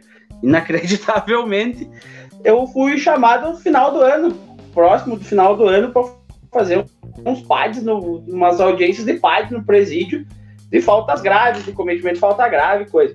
Chego lá, vou me inteirar das ações e tal. A primeira que tinha, assim, uma ação, pegar o cara com o celular, dentro da cela. Só tá, vai pro PAD, isso aquilo, né? Chego para olhar o PAD, para dar uma olhada, tô folhando. O cara tinha feito um book na cela, dentro da cela, assim. A parede era da cela, tal. Aí vou eu falar com ele e tal, né? Por quê, né? O que, que, aconteceu? Onde é que saiu isso aqui? O cara tinha. Ele organizou o feed dele com fotos. Porque ele tinha feito a conta. Ele tinha feito a conta que ele ia sair por causa do indulto e ele tava mostrando as fotos pra gata dele. Ele reorganizou e tal, porque ele queria saber como é que tava as coisas e tal. Foi ele organizou o feed do Facebook dele dentro da cela do presídio. Fui conversar e tal, que não ia ter o que fazer, né? Eu lembro que eu chego na sala de audiência, o promotor dá aquela folhada de novo e eu só tenho uma pergunta, né? Por quê? Por foi molodado a falta grave. Ele ficou fechado no final do ano, ele não saiu de lá. Você o, sabe que. Né? O amor para as pessoas seguir os outros no motel e tirar foto e ficar esperando pois é, tomar falta grave no seu canal também. Mas, é, mas, você sabe, cara, que essa coisa de, de, de, execução, uma das poucas execuções assim que eu acompanhei, execução penal, era de um cara que tomou uma falta grave também. Por quê? Porque ele roubou, cara, um, um desodorante parece que um sabonete, não sei, shampoo, pra, pra, pra passar perfume na cama dele. Assim, que ele falou, não, eu queria minha caminha cheirosa. tal, e, e, aí eu falo, ah, bom, mas o cara queria caminha cheirosa, né? Mas aí você sabe que o promotor, né? Foda-se, juiz, foda-se, tomou a foto grave, vou lugar a foto grave do cara. É. Isso é foda, cara. Falta grave durante o ano. Até agora, agora tu tá na expectativa do indulto. Depois nunca mais é. teve indulto. pois é, cara. É. Você não vai tomar indulto. Aí tem umas paradas que você olha assim você fala, ah, cara, o, que, que, eu, vou fazer nesse processo? O que, que eu tenho pra fazer? Né? Não tem o que fazer, é. cara. Não tem. É igual o cara que chega assim, você fala pro cara, cara, família. Moraes, que ele tá impeachment pra ele. É, cara, é, pois é. Igual, igual, igual você, você vê em violência doméstica, às vezes. Você pega caso de. que, que reflete na família. Ah, eu tomei uma. Eu tô, eu tô proibido de entrar em contato com ela tal. Falei, beleza. A primeira coisa que você vai fazer é não mandar e-mail para ela. Tá bom, no outro dia o cara fala, ó, manda esse e-mail aqui, tá bom? Eu falo, caralho, bicho, eu falei pra você não mandar a porra do e-mail. Não, mas eu mandei só. Aí tá lá, qualquer contato, proibição de qualquer contato. Eu falei, ó, ah, meu, já vão decretar a tua prisão. Você vai procurar um criminalista agora. Provavelmente você vai ser preso, porque a mulher tá, não vai perder a oportunidade. E aqui no seu processo é. também você tá tudo cagado, cara. Porra, é, parece que a gente fala pro cara.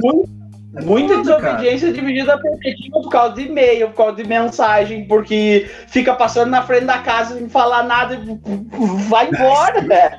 Negócio de passar na frente da casa, tive um processo na família também que foi foda, que o cara, é, toda vez é, o, o advogado ia lá despachar com a juíza, virava e falava assim, não, excelência, ele é um cara, ele é um cara legal, isso, isso que está acontecendo é uma grande injustiça, ele jamais faria é, nada contra a mulher, falou, não, tá bom, doutor, vamos ver o desdobramento lá da, da, da violência doméstica. Não tenho muito o que fazer, se ele, se ele tem audiência marcada, tudo mais lá, eu não tenho muito o que fazer. Aí, passados dois dias, nisso tinha sido decretada, de, de, definida a medida protetiva. Ele não podia chegar perto da mulher, não podia mandar e-mail, nada, nada. Passado três dias, veio o advogado da outra parte despachar. Ah, excelência, a senhora lembra daquele caso, daquele cara lá? Ah, não lembro. Ela dava de louca. Falava, não, não sei, doutor, são muitos processos, tá? mas eu lembrava. Então, eu estou pedindo aqui para a senhora deferir uma tutela de, de, urgência de suspensão de visita, porque ele foi preso. Ela falou, tá bom, vou analisar o processo. Fez o quê? Marcou uma audiência.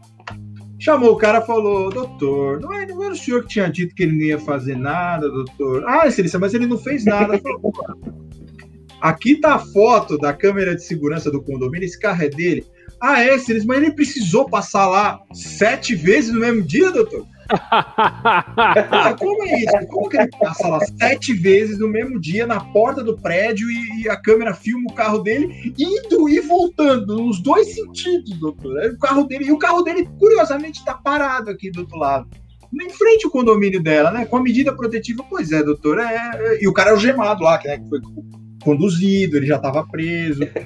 Olha, eu não tenho o que fazer, eu não tenho o que fazer. Se o juiz criminal já decretou a prisão dele, eu não vou fazer, não tenho o que fazer. Ele, e o cara era perigoso mesmo. O advogado tá fazendo o trampo dele, né, cara? Tá, né, vai lá, tenta chorar, fala, ah, não, excelente. Aí teve um, cara. Teve um que eu tava lembrando com a minha sócia. Não vou dia, fazer, cara... não vou fazer, não vou fazer. É, fez, cara, não vai. O cara promete pra você que não vai fazer. Já, é, a gente deu dois porros mesmo, cara. Eu, eu, não, eu, não, passo vontade, não. Eu chego pro cara e falo, ó, tá vendo? Você cagou todo o trabalho que a gente fez e agora você vai perder o processo por culpa sua. Eu dou dessas, cara. Eu falo, não tô nem aí, não. Eu, tô, eu, lembrei de um advogado, cara, que uma vez foi despachar com a juíza, ele chegou, cara, o caso dele era tão, tão ridículo, tão ridículo. E a juíza sempre tratou, tratava muito bem. E ela viu que era ridículo. Ela falou: Ah, tá bom, doutor, eu vou analisar tal, eu vou, eu vou colocar aqui pro processo de concluso, o senhor aguarda a decisão, né? Aí ele ficou parado olhando pra cara dela e ela mexendo assim, ele ficou cinco minutos parado. Falou: Doutor, o senhor tá aqui ainda? O que o senhor tá fazendo aqui? É, você sabe o que é? Eu acho que a senhora falou esse negócio de chamar a conclusão só para eu ficar bem. Eu sei que a senhora não vai deferir o que eu estou pedindo. Mas como o senhor não sabe? O senhor está na minha cabeça, o senhor sabe, eu não sei. Não, doutor, eu, tenho, eu sei. É, é absurdo o que eu estou pedindo. É muito absurdo. Eu sei que a senhora não vai deferir. Não, doutor, não fica assim, calma, eu vou analisar. Não, a senhora não vai analisar nada, não. A senhora não vai nem ler isso aí. Eu perdi meu tempo perdi o tempo da senhora, perdi o tempo do cliente, eu vou, eu vou me embora para casa. E foi, cara. Eu fiquei com dó desse dia, cara. É minha vez agora? Não, é minha vez, você tá me pulando por quê? Vez, é verdade. Ah. Ah, não. É verdade, eu falei do, do segundo agora. Eu vou, eu vou trazer, já que nós estamos nesse clima amistoso, né?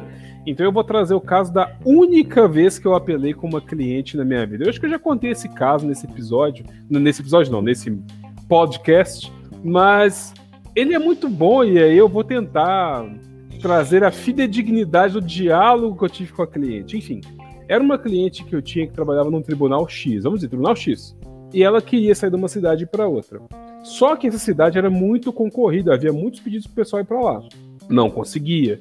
Mas ela tinha uma carta na manga. Ela ela era ela ia se tornar curadora da mãe dela. Então ela tinha uma carta na manga, porque a mãe dela morava na cidade X. Só que o tribunal, quando ela virou curadora, ele falou assim: caguei para você.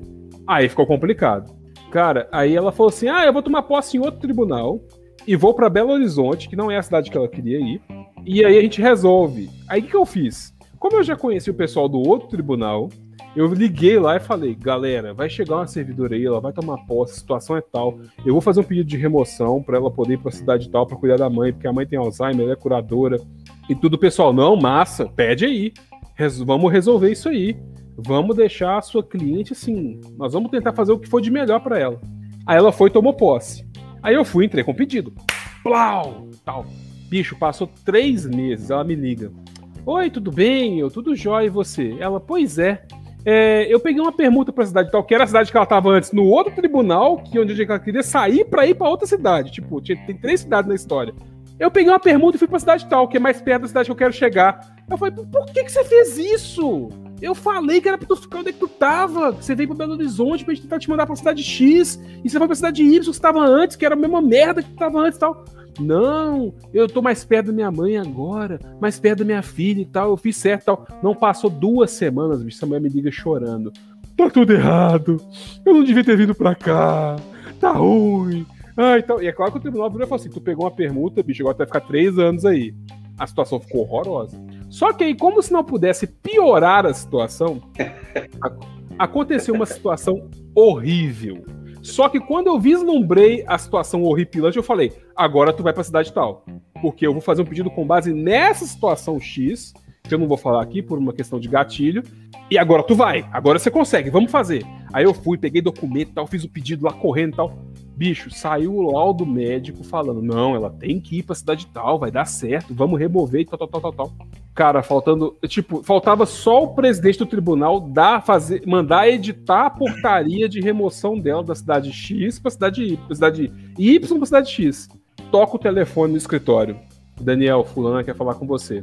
Tudo bem? Atende.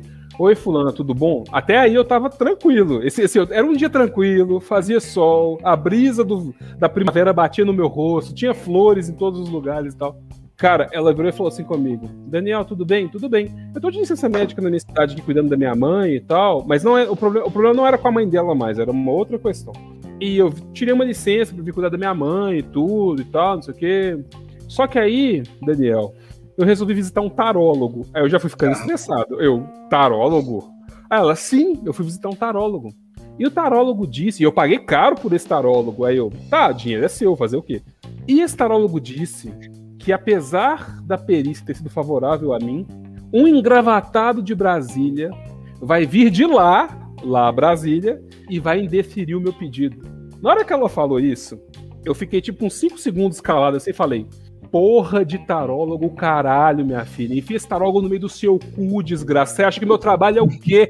Eu tô há três anos tentando te mandar pra porra da sua cidade e você vem com um papo de merda de tarólogo que vai vir um engravatado da puta que me pariu pra poder indeferir seu pedido. Mas enfia o tarólogo no cu. Vai se fuder. Você acha que eu sou palhaço, otária? Vai tomar no seu cu e tal. Bicho, essa mulher ria. Mas ela ria. Mas ela ria no telefone. Ah! Ela gritava no telefone. Ah! E eu fui xingando, xingando. Fiquei uns 5 segundos, 5 minutos xingando.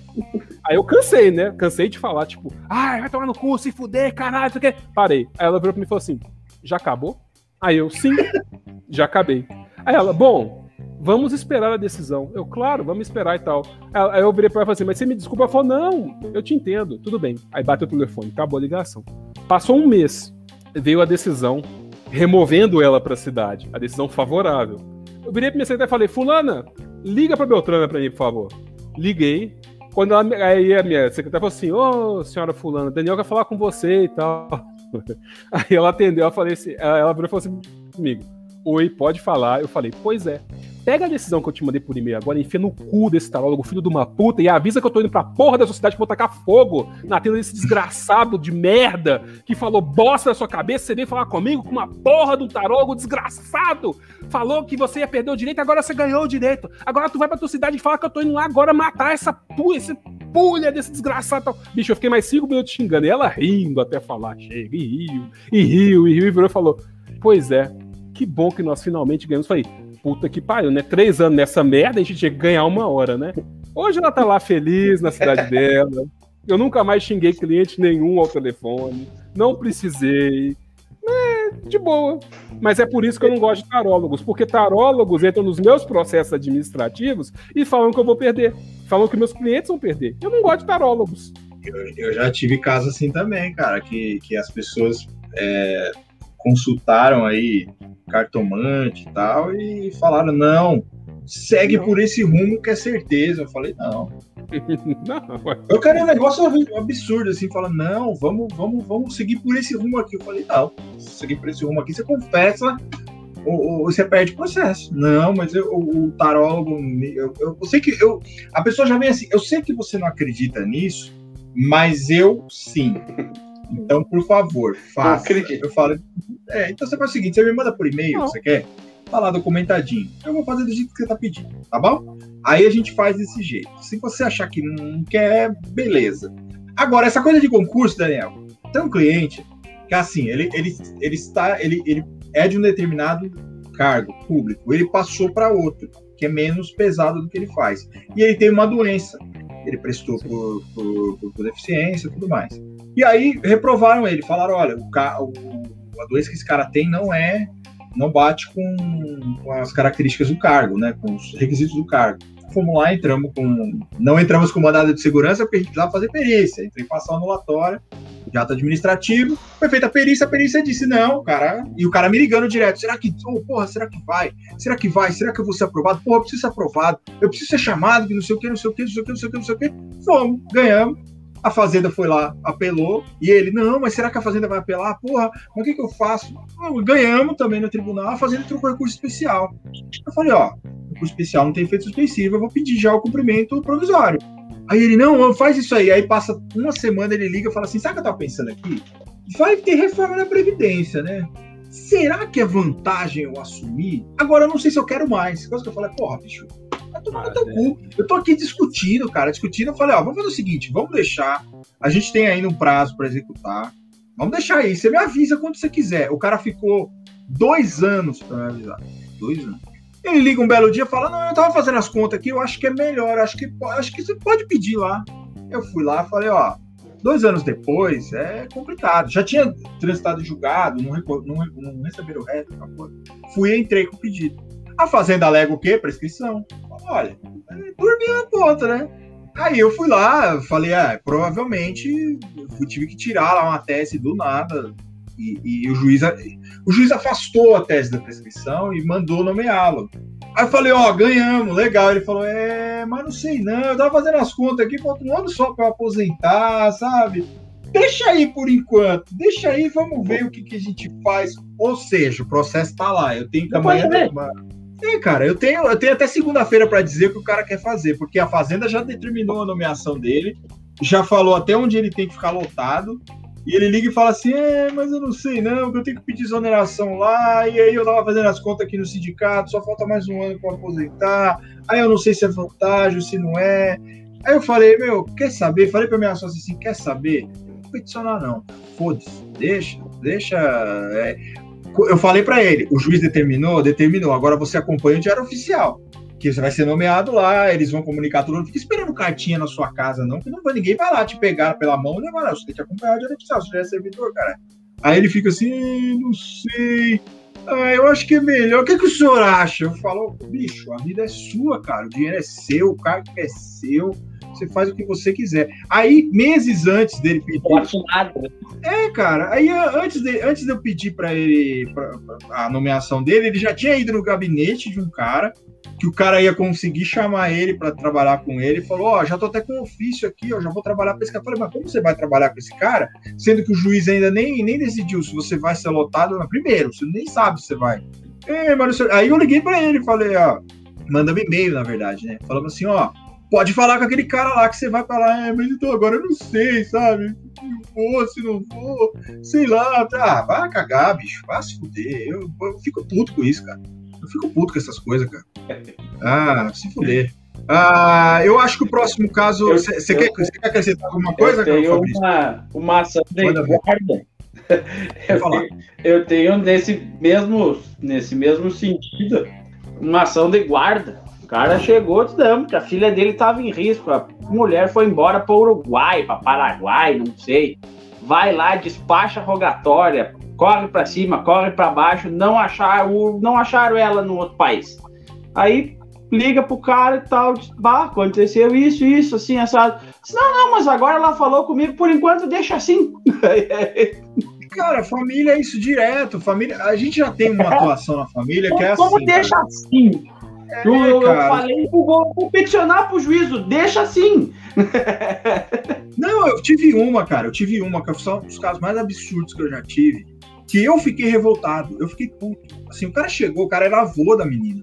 Ele virou e falou assim: "Olha, eu quero eu quero trazer essa menina de um outro de um outro estado, acho que era Santa Catarina, se não me engano, para cá, porque a menina tá sofrendo maus tratos lá, ela tá dormindo lá de fora, ela tá, não estão alimentando a menina". Eu falei: "Ó, beleza, demorou. Ah, o Fabrício caiu, hein? Cadê o Fabrício?" Eu fiquei falando sozinho. Oh, Daniel, Daniel foi mijar.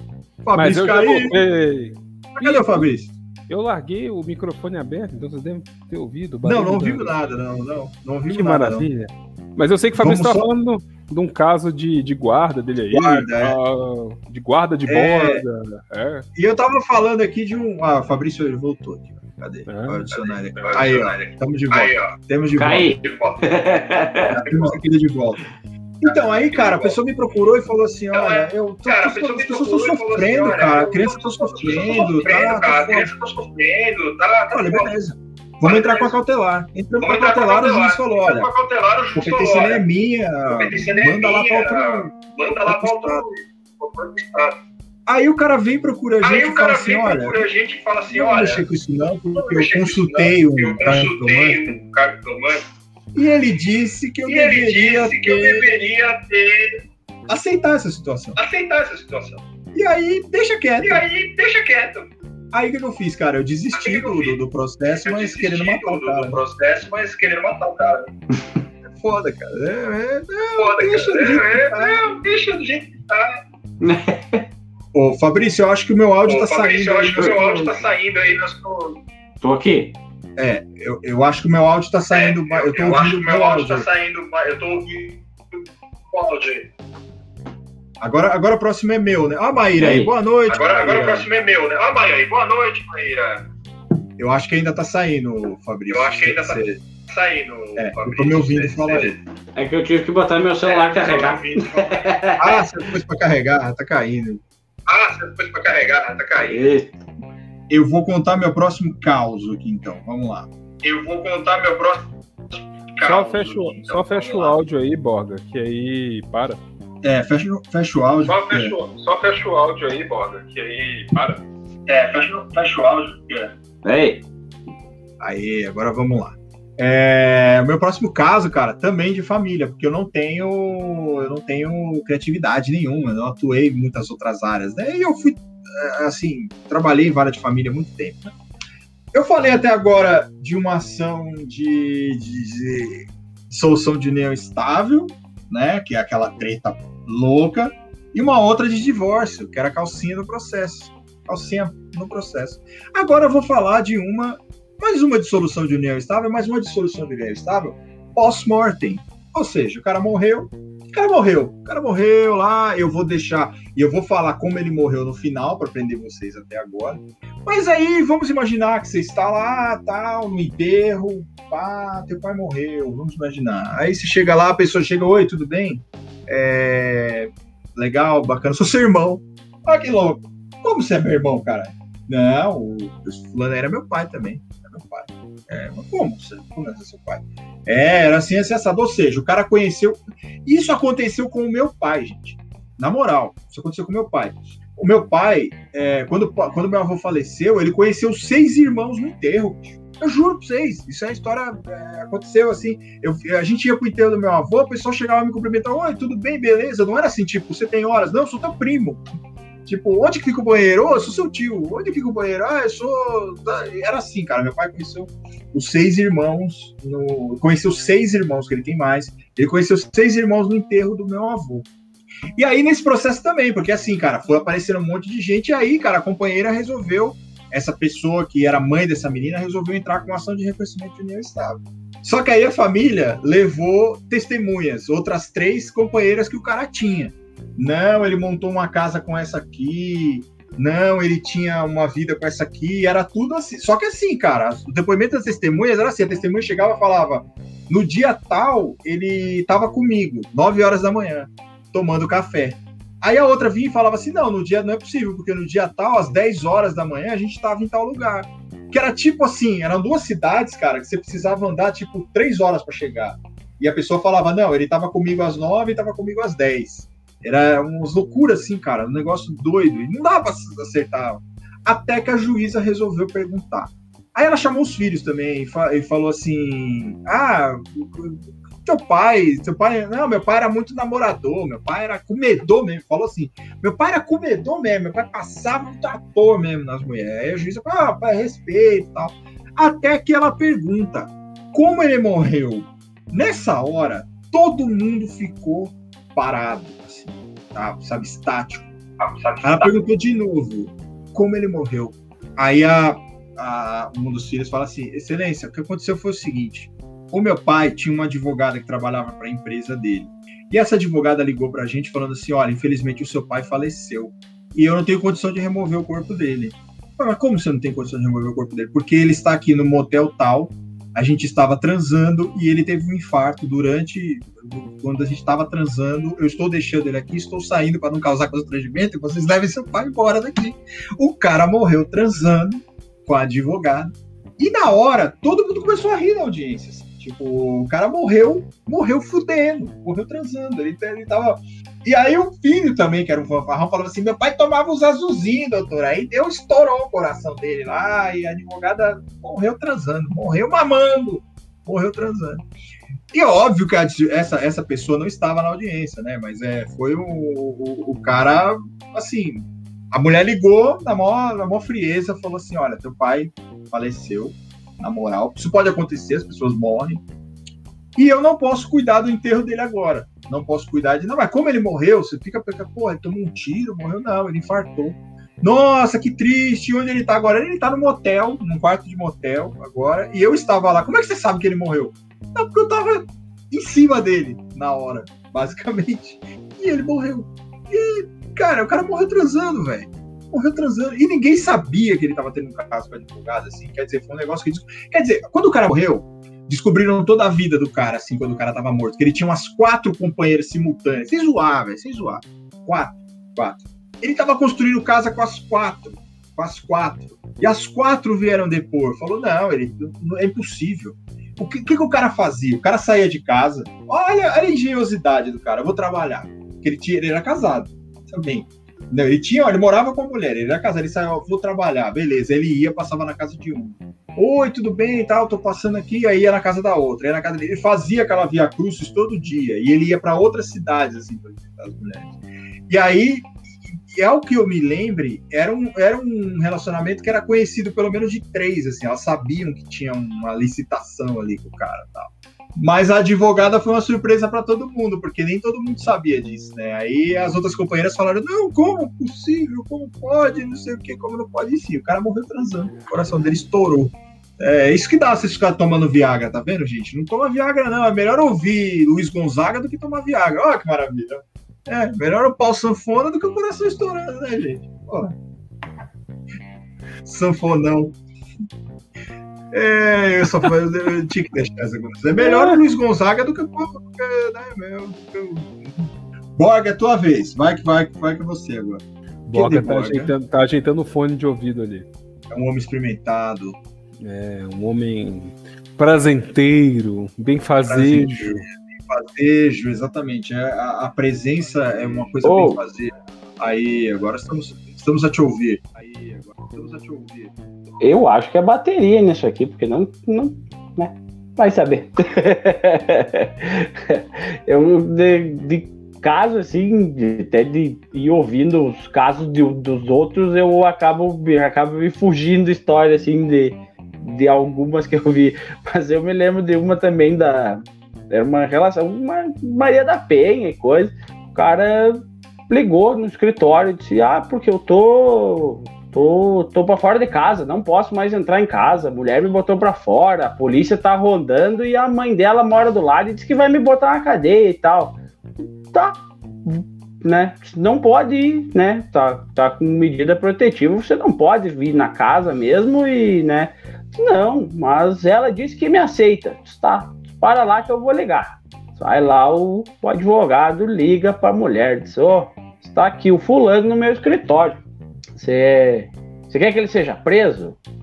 Não, não, né? Só não quero mais que ele me, me bata, me ofenda, me xingue. Não, não me lembro o que, que era o caso, por que, que ele estava fora de casa dali a pouco o cara começa, diz, então fazer assim, ó, ele vai para casa, você ele manda uma mensagem para ele quando a tua mãe não estiver em casa, esconda ele embaixo da cama, não deixa ele sair da janela, e sequestrar o cara, ele poder ter onde dormir. Até não, não pode dar esse tipo de, de indicação pro cliente, né? Não né? Não constrange é. as partes. Não é, não, é, não é a melhor coisa a se fazer, né, cara? Não é a melhor coisa a se fazer. Né? cliente na clandestinidade, né? É clandestinidade, não é, não é aquela posse mansa e pacífica. Né? Não, é, não é, se esconde é aí, não, não sai na janela, não vai lá para fora.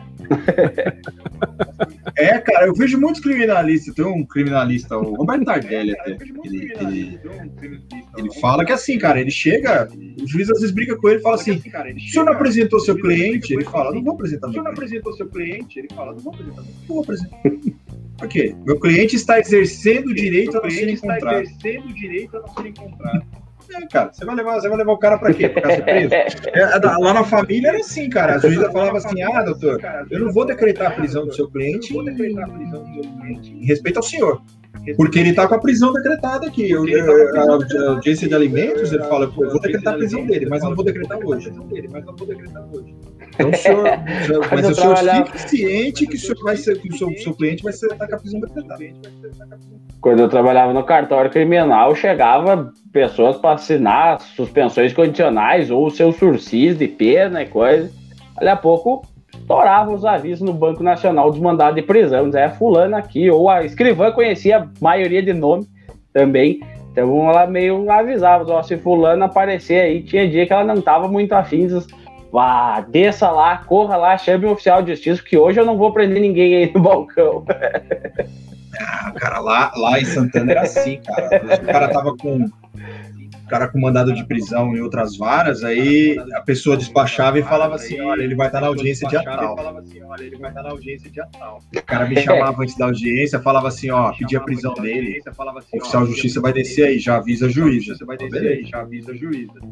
Aí eu avisava a juíza, cara, aí no meio, no meio da audiência, a audiência rolando, eu já saía lá fora, já tava oficial de justiça, os policiais tudo em volta e eu só olhando. Os policiais tudo em volta e eu só olhando. Vai dar merda. Acabava a audiência, eu saía, corria pro oficial, acabava a audiência, eu saía, corria. Chegou a hora.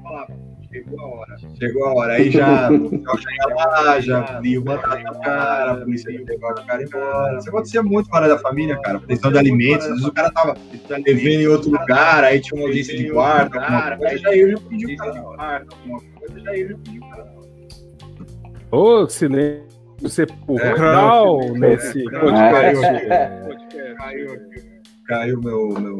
Caiu meu... O Daniel, tá contigo aí, acho que agora é o seu. Né? Daniel, né? tá contigo aí, acho que agora Sim. é o seu, né? Eu vou Sim. contar o caso da minha melhor petição de todos os tempos. Petição de todos os tempos.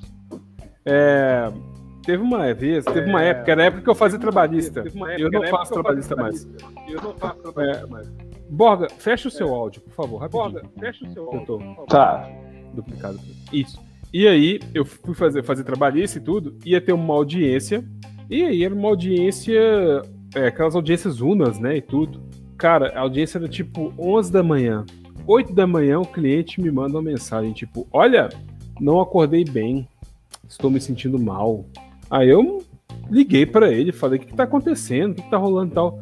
Cara, tô com caganeira, não consigo sair de casa. Aí eu falei, massa, tem audiência, e audiência é presencial, né?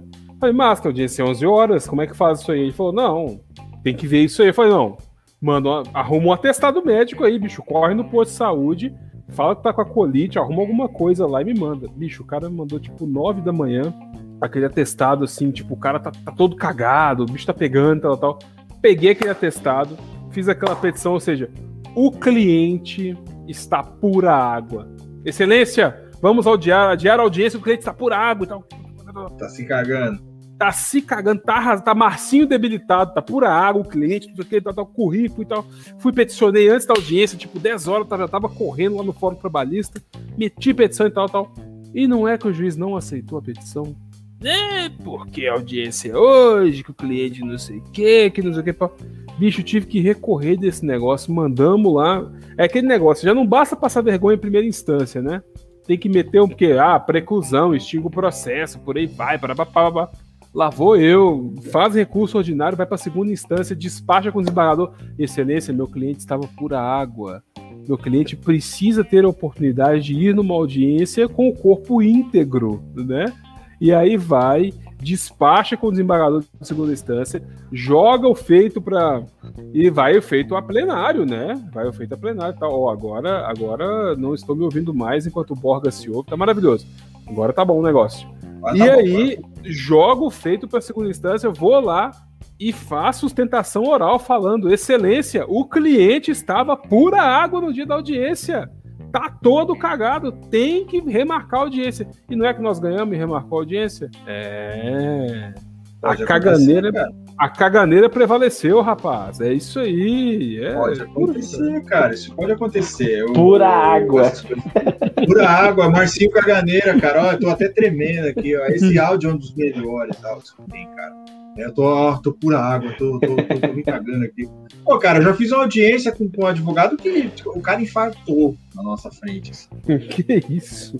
Sem zoar, cara. O cara tava lá do nada, ele, pô, caiu fazendo audiência. Aí socorre, só liga pro, pro resgate, não sei o que, chega lá o resgate leva o cara embora. Passado uma semana, o cara volta fala assim: Silêncio, eu, vim, eu vim aqui só para agradecer a senhora, porque aquele dia eu infartei, sabe? A senhora meio que salvou a minha vida. Falei, doutor, eu não fiz nada. A única coisa que eu fiz foi chamar a ambulância para levar o senhor. Não, mas foi o suficiente. Eu tô vivo hoje, graças à ambulância, que o socorro foi rápido, foi rápido do caralho. Eu tive que achar os caras, os caras não estavam nem no prédio, velho, segurança. Eu chamei os caras e falei, mal, o cara lá sala caído lá, velho. E um dia, cara, que a gente, a gente teve uma época que a gente recebeu umas ameaças lá no fórum. É, teve um cara lá que não aceitava que a juíza tinha dado uma decisão lá, e ele começou a ameaçar todo mundo que participou da audiência, a promotora, a juiz e eu que assinei. Ele me ameaçou, ele falou: Não, pode não ser nada, mas eu vou acabar com a sua vida. E nós ficamos. E liga, e liga, e liga, e liga, e liga pro tribunal, e precisamos de escolta. O cara tá louco. O cara mandava umas cartas, velho, assim, com os desenhos loucos da juíza, falando: Olha, eu vou te matar, os bagulho assim. Ele escreveu uma carta pro Lula reclamando dela, aí o Lula era presidente. Ela ele mandou uma carta falando assim: essa juíza não merece nada, e mandou assim. E aí o tribunal teve uma época que botou um escolta lá, até que o advogado. Você tem noção como o cara era doido. O advogado um dia, o advogado dele chegou lá e falou: Excelência, eu advogo muito aqui nesse fórum, eu gosto muito da senhora, e eu me sinto na obrigação de dizer que esse, esse cara foi no meu escritório com uma faca, ameaçou minha secretária dizendo que vai matar a senhora. Eu renunciei, obviamente, que eu não defendo esse tipo de pessoa, e eu me sinto na obrigação de vir avisar a senhora que a senhora tá correndo risco, né? E aí nós ficamos, cara. Imprimi uma foto do cara, eu imprimi a foto do maluco, coloquei no, no todo lugar, falei, ó, se vocês virem esse cara passando aí, me avisa, avisa a segurança que é esse cara não, é, é, tem que vir a segurança aqui na porta. A gente não pode impedir o cara de entrar no fórum, mas se ele estiver rondando aqui, nós temos que dar um jeito. Aí ela mandou um processo para outro cara, que falou, eu quero ser julgado por um juiz homem, não quero ser julgado por uma juíza mulher quero ser julgado. E o cara fez até conseguir, cara, porque ela falou: eu não tenho, não tenho isenção para julgar esse cara, vou mandar esse processo para outra pessoa. Mandou para outra juíza, a outra juíza virou e falou: eu também não tenho. Aí mandou para outro juiz, mandou para um juiz de uma outra vara. Só que aí, cara, eu comecei a ficar louco. Comecei a ficar neurótico. Eu falava, porque ela saía com escolta do fórum. Eu saía com a minha bolsinha, ia pro ponto de ônibus, pegava o ônibus e ia para casa comecei a ficar neurótico, cara. Falei, esse cara vai me matar, esse cara vai matar a gente. Aí um dia, cara, fizeram uma audiência e esqueceram, esqueceram um pacote em cima da mesa. Eu falei, é bomba. Falei, doutora, a senhora sai daqui agora, que eu vou chamar a segurança porque deixaram a bomba aqui. Ela saiu, cara, desesperada. Falei, caralho, o cara vai me matar. Aí chega a segurança. E os caras não têm noção nenhuma do que é bomba, do que não é, cara. Tipo, o cara cutucando com a vassoura, assim, ó, sabe? Abrindo assim, um, um pacotinho, cutucando com a vassoura. Eu falei, caralho, vocês são, vocês são experimentados pra porra, hein? Essa merda explode aqui. Aí quando eu fui ver, cara, era um carrinho desse de processo, de carregar processo que o cara deixou dobrado, esqueceu em cima da mesa. E eu achando que era bomba, velho. Tipo, eu acionei, eu, eu, só, eu quase acionei o esquadrão antibombas do GAT aqui do, da Polícia de São Paulo o prédio inteiro parou para ver, ó, tem uma bomba na segunda vara, hein? Olha, tipo, parando lá e os, os caras, a gente de segurança, cutucando com, com a vassoura, assim. Porque na mesma semana tinham entregue uma bomba para uma juíza, cara, no interior de São Paulo, e o escrevente abriu. Quando o escrevente abriu, é aquela bomba que tinha prego. Foi, desfigurou o cara. Eu falei, chegou minha hora. Quem vai abrir essa porra? Eu vou abrir? Nem fudendo, chamei a segurança. Falei, ó, deixaram esse pacote aí, estão ameaçando a juíza, estão me ameaçando, eu tô com medo. Aí os caras foram lá, tentaram abrir e não era nada. No final não era nada, mas foi um. Foi vergonhoso, assim. Foi, foi, foi, um negócio bem vergonhoso pra, pra mim. Né? Mas, enfim. É mais uma história aí. Mas tome tá cuidado contigo, com o cabo da vassoura. É pior do que você pode se dar mal, né? Pode é uma situação mal, complicadíssima. Mal, é. na, ponta, na ponta do cabo de vassoura poderia ter uma bomba, por exemplo. Poderia, ao tocar a bomba, explodiria a vassoura e todo mundo junto. Né? É complicado, é. cara. Teve uma, teve uma época que eu, eu era estagiário, eu contei casos da advocacia de Daniel Lara, mas quando eu era estagiário, eu trabalhava em gabinete de magistrado. E aí tinha um cara que ligava lá todo dia. Todo dia o cara ligava e perguntava e meu processo, meu processo. E eu sempre explicava: o seu processo, você atermou e o seu direito não é o que está no, não é no pedido tem que fazer outra termação e fazer outro pedido de forma X. Eu escrevi para esse cara umas 10 vezes, ele ligava, e ele perguntava, e ele falava, ele perguntava, ele falava. Teve um dia que eu virei e falei com ele, senhor fulano, o seu processo vai ser indeferido porque o pedido está errado. Volte à termação e faça outro pedido. Esse me apelou comigo. Por que eu vou aí? Eu vou chamar a televisão, eu vou chamar a polícia. Vocês não vão dar o meu direito. O meu seu direito não é esse, cara. O teu pedido é outro. Eu ainda falei com ele, o seu pedido é tal coisa. Vá à termação e peça coisa X. Esse filme apelou. Vou chamar a SBT, vou chamar a Globo, vou chamar não sei quem e tal. Eu falei com ele, falei, olha, você pode chamar quem você quiser, porque quando eles estiverem filmando lá, eu vou descer e vou explicar que você tem que ir lá na termação pedir. Quem sabe a terma você pedir ao vivo? Nunca mais ligou. Nunca mais Nossa. ligou não quis fazer a termação ao vivo. Ia ser massa, né? Imagina. Vamos aqui agora, nesse instante, com fulano de tal, atermar um pedido na Justiça Federal. Vem aprender como atermar pedidos no juizado. Aí podia ter. Não, não foi. Quando podia resolver, não foi. Desgraça. Ficou mexendo o saco três meses lá. Ah, pedir e tal. Por que, que não foi? Você quer, você quer saber, cara, o pior mesmo é consumidor consciente, cara. Eu advogo muito na área de consumidor. Consumidor consciente é foda. Ele não admite quando perde processo. Uma, uma, uma, mulher contratou a gente, ela foi sozinha, cara, no GEC, fez aquele pedidinho bosta, colocou lá meia dúzia de coisa, tomou pau. Assim. Contratou a gente. Eu falei, olha, deveria ter legado isso, isso, isso. Vamos tentar alegar aqui no Inominado. Não vai dar certo, vamos tentar. Perdeu também. Aí ela virou e falou assim: tá, agora que eu perdi, eu vou fazer o seguinte. Eu tava questionando que esses produtos não foram entregues, o que, que eu vou fazer? Eu quero que você me passe o endereço do fórum, que eu vou deixar tudo isso na porta da sala da juíza. Eu falei: você não vai fazer isso? Ela falou: não, eu vou. Ela não falou que serve para mim, serve para ela também. Eu vou deixar lá. Eu vou deixar lá. Inclusive, eu já encontrei essa juíza em uma outra oportunidade e eu fiquei olhando bem pra cara dela para ela saber quem eu era. Eu falei assim: ó, sabe, acho que a juíza sabe quem que é a senhora. E ela ficou, ela olhou com medo, assim, porque ela sabe a merda que ela fez comigo. tipo, na rua, você encontra a juíza na rua e a juíza olha para você e fala: Eu cometi uma injustiça em relação a essa pessoa. E aí ela falou: Não, eu vou deixar essas coisas lá na porta da sala dela, porque é assim que eu faço. E tem gente que faz, cara. Tem gente que faz, tem gente que chega na porta do fórum assim, descarrega as coisas. Pô, oh, teve uma época, velho, aqui em São Paulo, não sei aí, Minas e Rio Grande do Sul, mas tem os caras que protestam na frente do fórum, cara. Uns, tinha um cara que ficava se acorrentado assim, a cruz, porque uma juíza deu uma decisão contra ele. Ele ficava lá. Então você chegava lá no centro, ele tava lá, o nome da juíza, o número do processo, a decisão, e ele falava: Eu não vou sair daqui enquanto ela não reverter a decisão dela. Eu falei, meu, vai na defensoria, que é a, atravessando a rua do frente da defensoria, vai lá pra recorrer. Agora você fica. o juiz vai, bicho. O juiz não vai. O juiz tá cagando pra você. Esse mesmo cara, na época do tá. julgamento da, Ai, do, do, dos Nardoni, cara, foi lá no fórum que eu trabalhava. Foi no fórum que eu trabalhava o julgamento dos Nardoni. Inclusive, eu driblei a, a, a reportagem ali muitas vezes. Os caras achavam que tá saindo do fórum trabalha no júri. Aí eu saía driblando ali. Esse cara, ele, ele ficava lá acorrentado na porta do fórum, falando: olha, justiça, não sei o que, não tinha nada a ver com ele. Aí um dia, cara, ele entrou, ele ia no banheiro, ele começou a tomar banho dentro do banheiro do fórum, cara, na, na sabe, as torneiras lá que a gente abriu pra escovar o dente, o cara tava lavando a cabeça. Aí os caras deram um toque pra ele e falaram, oh, mano, porra, não, né, velho?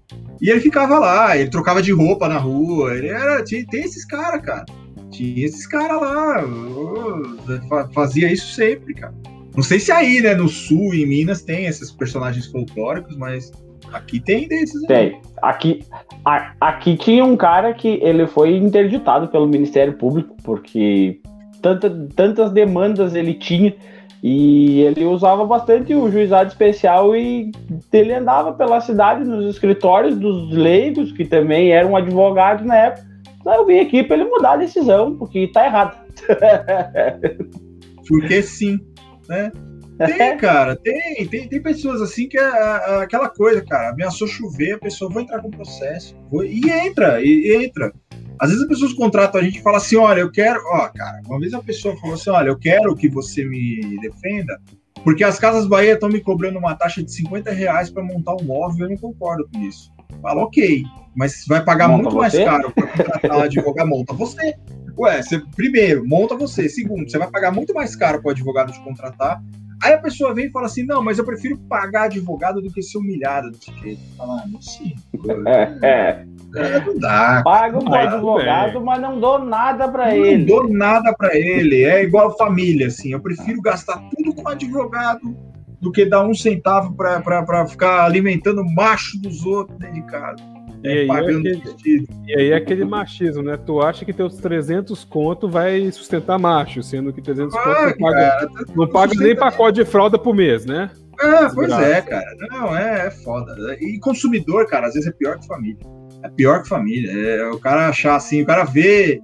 Por isso que às vezes a gente, a gente se irrita com esse negócio do mero de sabor, né? O mero. Porque é por causa dessas coisas, cara. Chega o cara lá e fala. Eu Fala, lembrei de um caso clássico aqui que eu não disse, mas é um caso jurídico até recente que eu passei aí, que eu costumo sempre pentear ele aqui, né, nesse, nesse podcast. Você falou desse negócio de, de, de jeque, de juizado e tal. Esse aí eu tenho que falar porque até faz um link com o nosso próximo tema, né? Do próximo podcast, do próximo do, do, do Marretado semana que vem. Estava eu lá no Twitter e eu vi um tweet, eu acho que foi alguém comparando Ana Moser com Ana Paula do vôlei, ou Ana Moser falando de Ana Paula do vôlei. Eu tava ali, eu tava ali. Aí eu falei, poxa, quem é o próprio vôlei brasileiro? Porque Ana Moser é demais, né? Ana Moser era foda e ainda é foda como pessoa e tudo. Pessoa. Aí eu falei, quem, quem é do quem é o vôlei? Não, não é menor do que quem, é, quem precisa se denominar do vôlei, porque uma pessoa é o vôlei, outra se diz do vôlei. Então, assim, né? Ana Moser é foda e tal. Aí um irmão, um irmão qualquer aí, veio de lá e soltou um comentário que eu achei desnecessário. Ele virou e falou assim: É, a melhor coisa que a Ana Paula do vôlei fez foi posar nua. Aí eu, aí eu falei: Porra, bicho, que comentário misógino, não precisa disso e tal. O irmão achou que eu tava chamando ele de misógino, só que eu não conheço ele, não sei quem que é a pessoa. Só que aí ele resolveu me ameaçar na DM. Ele virou e falou assim: Tome cuidado com o que você fala.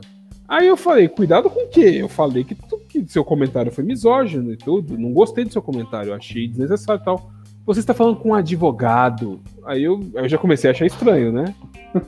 Irmão, você está falando com um advogado. Aí eu, vixe. Grandes merdas ser advogado. Vixe, vixe, advogado aí. Falando com advogado. Tome cuidado com o que você fala. Você apagou o comentário. Eu falei, eu apaguei porque eu complementei meu comentário, porque ficou faltando um pedaço ali. Eu complementei que eu tava querendo, né? Eu não vou. Que coisa absurda que você tá falando e tal. Eu te chamei, eu falei que seu comentário foi misógino. Você me chamou de misógino. Eu, não, seu comentário foi você, eu não conheço, não sei quem que você é. Bora pro G-Crim. Aí eu, porra de G-Crim, meu amigo, vamos trocar o AB e vamos pro G-Crim. Aí eu falei, cara, eu não vou perder meu tempo com você e nem do judiciário com o G-Crim. Você é louco. Eu não vou perder meu tempo com você, não. Então, pois eu vou perder. Aguarde. Eu vou tirar print de tudo. Eu falei, eu já tirei print, se você quiser eu te mando. Não tem problema, eu te Os mando. advogados entraram em contato. Cara, eu tô esperando até hoje. Tipo, bora pro hashtag bora pro GCRIM. Ah, nada, não. Isso é. Isso é porra louca. Não, assim, eu vou ser sincero, cara. Eu não tenho. Tem uma coisa que é engraçada. As pessoas acham que processo é uma coisa pejorativa. Vou te processar, é pejorativo. Não, processo é um meio de esclarecer as coisas. Se o cara quer me processar, pouco me importa. Eu vou virar e falar, tipo, eu falei isso por causa disso, disso e disso. Processo é meio de defesa, né? Por isso que é, forma é importante, apesar de dizerem que não. Exato. Exato, a galera acha que é pejorativo, fica com medo. Nossa, eu fui processado. Bicho, põe tuas provas lá que tu ganha alguma coisa. Vai que tu não fez nada de errado. Vai lá e prova os negócios. Agora não. Aí o cara fica nessa. Vou te processar. Vamos pro G-Crime. Bicho, qual é o crime de eu falar que tua fala foi misógina? Nenhum. Tu vai perder o teu tempo, você vai perder o seu tempo, o meu tempo. Vai tomar tempo uma exceção da verdade. Vai tomar uma exceção da verdade. Vai tomar uma exceção de verdade. É. Pois é, né? Esse negócio da calúnia é muito louco, né? Porque hoje em dia eu tenho visto aí, é, pessoal aí que tá na onda do governo aí, os caras viram e falam assim: ah, meu, eu vou, isso aí que você tá falando contra. O cara vira e fala um negócio assim, tipo, crime mesmo, sabe? E puta, o crime é outra pessoa. O cara vira e fala assim: ah, meu, isso é calúnia. Eu vou te processar porque isso é calúnia. Fala, tenta sorte. Porque tem exceção da verdade, né, cara? Aí você vira Sim. lá e fala assim: não, mas o cara falou isso mesmo. e, e, porra É foda isso, os caras não têm a menor noção do. do, do... Ó, oh, Luquinhas, Lucas Aureliano, vou te processar. Grande Luquinhas. Não, e, e o pessoal decidiu trabalhar com extensão da norma penal que nem se fosse tomar água, né? Tipo, não, eu agora vou amoldar essa conduta que é o que eu quero e deu, e, e vou processar. E o pior é que não é só as pessoas, né? Tem autoridade que bem paga que anda fazendo isso, mas não vamos pois dar é, chance para abrir inquérito contra nós também. Pois é, cara, é verdade. Ontem eu recebi uma decisão por DM, que pessoas, as pessoas compartilham comigo decisões escatológicas. Um juiz aqui de São Paulo, mega garantista. Veja, mega garantista. Ele chegou, ele não homologou uma prisão em flagrante no, na, na audiência de custódia. Falou, não, a prisão é absolutamente ilegal. Porque o cara quis abrir a loja durante o lockdown e ele tem o direito de, de, de, exercer a liberdade dele. Inclusive, só quem pode proibir é o presidente da República. Quer dizer, aquele cara deu uma, uma contorcida no negócio, uma contorção a, a, a argumentativa, assim, para justificar um cara que estava furando a quarentena, que foi preso, que existe um decreto municipal dizendo que o cara não poderia abrir tem aquela coisa, tem um crime também, o Fabrício está melhor do que eu para saber disso, mas ele, ele incorreu em crime, prenderam o cara em flagrante e na hora de, de, de fazer a custódia o juiz soltou e ainda disse que não era crime. Imagina, eu vou. Isso que ele está fazendo não é crime, ele está exercendo a liberdade dele, porque ele tem direito à liberdade, porque não sei o que, não sei o que. Quer dizer, cara, os caras fizeram um malabarismo tão doido para soltar o cara que chegou a ser bonito, assim, se a pessoa assim fala, nossa, gente, eu eu queria ter esse, esse, esse nível de groselha na cabeça para fazer um argumento desse, para bolar um argumento desse. Quer dizer, você não precisa de defesa. Normalmente se esforça para aprender, né? Normalmente é, cara. É... a Júlia tá falando que falta rinha de advogado, advogados, vai ter.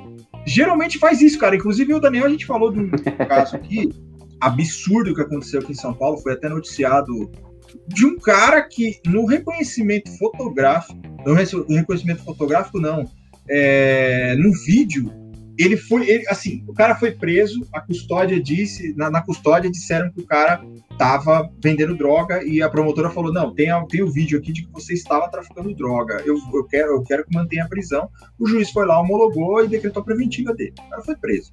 E nisso, o cara ficou dois anos preso. E a, e a defesa juntando o vídeo, dizendo, olha, ele estava com uma criança no Não, ele, ele, não estava traficando, não era droga que ele estava traficando. Não acharam droga no contexto. Ele estava com uma pessoa. Era uma criança, cara. E falaram assim: não, mas ele é perigoso. É, a gente ainda tem que saber se. Que resultado? Dois anos depois, o tribunal anulou todo o processo. Porque falaram: olha, essa prova aqui não demonstra que o cara estava praticando, vendendo droga e fazendo tudo. E o que, que esse cara perdeu lá atrás? O que, que esse cara, a vida que esse cara perdeu? Né? Aí você vê, aí vem, vem o juiz e me dá uma dessa, cara. Me, me fala assim, não, mas eu, um pai de família que tá trabalhando, tá tentando manter o, o, o comércio dele aberto. Eu fico pensando o seguinte, eu, eu fiz até esse exercício, eu até falei com a pessoa que me mandou. Você imagina, imagina o contrário, imagina um, um, um pobre que tá indo trabalhar e é pego na rua é, e falam que ele tá vendendo droga. Por que esse juiz solta, cara? Não solta de não solta, é cara. Que, não solta. É, é aquela Nunca. velha idiotice do Indúbio Pro Societate, né? Teve aquele caso da Babi Quirino também, que estava em outra cidade, aí reconheceram pelo cabelo. Tipo, meu é, amigo, é, se você for olhar pelo Esse cabelo. Esse caso é inacreditavelmente absurdo. Eu posso, é parecer, eu posso parecer pelo meu cabelo com Lenny Kravitz, eu posso parecer com Pelé na década de 70, eu posso parecer com Paulo César Caju, eu posso parecer com Luiz Pereira, eu posso parecer com um monte de gente. E eu posso estar na minha casa e você achar que eu estou lá em, em, Madureira cometendo crime, mas eu não estou, na minha casa em Belo Horizonte. Então, assim, esse tipo de reconhecimento é extremamente deletério. E aí é aquele negócio, depende de onde a pessoa nasce, depende de onde ela vem, depende de, onde, de quem ela é filho, né? Porque teve filho desembargador aí que foi pego com droga no carro e foi solto uma semana depois. Foi preso, foi solto. Teve filho de um certo senador de Minas Gerais, que virou senador aqui em Minas Gerais, que tinha um helicóptero com 500 quilos de pasta base de cocaína, e o cara simplesmente foi à TV e falou assim: meu filho não será investigado. E não foi. Não investigaram o filho do cara o helicóptero estava no nome do filho do cara. Sequer perguntaram para ele, porque assim, o cara podia não estar tá implicado. Eu sei disso, tipo, investigação criminal é para isso. Mas pô, o cara poderia viver assim, não, mas eu emprestei o helicóptero para fulano de tal, e fulano de tal foi com o helicóptero no dia tal, eu não tava lá, eu não tava junto, eu não sabia, não tem nenhuma prova contra mim. Podia ter tudo isso. Mas o cara vira e fala: meu filho não será investigado. E não é investigado. Não tem investigação, não tem pergunta. Sequer perguntaram pro cara. Qualquer coisa, tipo, tu cagou naquele dia, tu tava de caganeira, tu tomou remédio e passou mal, tu tava com dor de cabeça, nem perguntaram pra pessoa. E tem uma coisa que eu acho muito mais grave nos casos como da Babi Querino, como desse rapaz que tava com o filho no colo, como tantos outros que foram identificados de forma indevida no, no curso da, da investigação, do inquérito, do processo criminal, do processo penal. Sempre que vão absorver essas pessoas, e eu tenho clientes assim também, ao invés de absolver por ausência de autoria, porque a pessoa não estava lá, tipo, não tem autoria, não tem crime, a pessoa não estava lá no local do crime, a pessoa estava a 500 km de distância, absolvem por falta de provas. E essa pessoa pois ficou é. presa 2, 3, 4, 5, 6 meses, um ano, três anos, quatro anos, ela não tem sequer como pedir indenização do Estado. O Estado falha na investigação criminal e a pessoa não tem como pedir, por quê? Porque foi por falta de provas para você ver como é que o Estado se defende de uma forma que ele evita com que a pessoa consiga conseguir uma indenização contra ele, porque ele está errado, mas ele não indeniza. Por quê? Faltou prova, eu não posso Isso. indenizar, porque não quer dizer é. que a pessoa não seja culpada, quer dizer que não Prisão ilegal enseja a indenização. É. Enseja? Mas se for por falta de provas essa altura, não. Se for por ausência de provas, é exercício regular de direito do Estado, né? Pois é. Hum. Excesso de prazo também, cansei de ver aqui, os caras chegaram e falaram assim, olha, é, a, pessoa ficou dois anos presa e não foi julgada. Ah, doutor, mas o que o senhor quer que a gente faça? O Estado tá cheio de processo, não dá, não é demais também o cara ficar dois anos preso. Quer dizer, não, o filho da puta que demora uma hora para ir para casa dentro do, do trânsito, ah, que horror, né? Não, agora o cara ficou dois anos lá, perdeu toda a dignidade dele dentro de uma cadeia, e não foi julgado, porque assim, você não está nem exigindo que o cara seja que, que, seja rápido o julgamento, que o cara fique na, em casa, sabe? Saia da cadeia. Aguarde o julgamento em liberdade. Não, você deixa o cara trancafiado lá e o cara não é julgado. Aí você vira, você vê, é, como eu, Fabrício, a gente já falou, nós temos câmaras de gás, cara, no, no TJ do Rio Grande do Sul e aqui em São Paulo. E eu descobri que nós temos duas aqui em São Paulo, não é uma só. Aqui em São Paulo nós temos duas que, que assim, é, teve um dito que, que nenhuma delas o desembargador teve a coragem de falar que não cumpria a súmula do STJ porque não era vinculante. E o Tribunal de Justiça de São Paulo ele cumpre a lei, não vai cumprir Já aconteceu aqui também. Pois é, bicho. Você vê, é, é, o Rio Grande do Sul, cara, é, o que o Rio Grande do Sul tem de bom pro direito de família, que Rui, Rui Portanova vai ser o nome do meu filho, cara. Vou colocar o nome do meu filho de Rui Portanova Berenice Dias, assim, esse é o nome do meu filho. Pro direito de família, o Rio Grande do Sul é pioneiro, cara. Em compensação, você pega as, as, as decisões criminais do Rio Grande do Sul, é um absurdo. E São Paulo não é muito diferente, não. A primeira Câmara Criminal do Rio Grande do Sul, uns anos atrás, suspendeu as sustentações orais dos advogados em certos recursos porque entendia que não tinha previsão legal. Então, não vai sustentar em HC, não vai sustentar em recurso sentido distrito. Óbvio, depois reviu, porque teve todo aquele momento. Mas os caras não tiveram vergonha nenhuma em botar um aviso na porta dizendo a partir de hoje você não faz mais. É, então é, é, é, é difícil lidar em certas câmaras aqui. Não, cara, aqui, aqui em São Paulo, a quarta Câmara Criminal, que foi responsável pelo julgamento do Carandiru, dos policiais do Carandiru, eles, eles não tiveram a menor problema em anular o júri, dizendo que foi legítima defesa do, do, dos policiais ali, cara. Então, não, eles agiram com legítima defesa. Inclusive, um dos, um dos desembargadores que proferiu o voto, que já foi presidente do TJ de São Paulo, foi candidato a prefeito de Santos agora, que é um cara totalmente assim. A lei de segurança nacional, não vou falar, né? Mas enfim.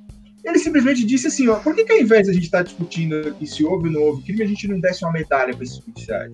O cara teve a moral de falar isso. A gente deveria parabenizar esses policiais que agiram no cumprimento do dever. Todos os corpos tinham uma bala na nuca. Os caras foram executados. Não foi assim. Não existe o mínimo contexto de você sustentar uma legítima defesa ali. Você tem ali caras, caras numa situação de, de, de, de dominação total. Você vê a polícia vindo, arrebentando os caras com cachorro, com arma pesada, os caras vêm e falam que é legítima defesa.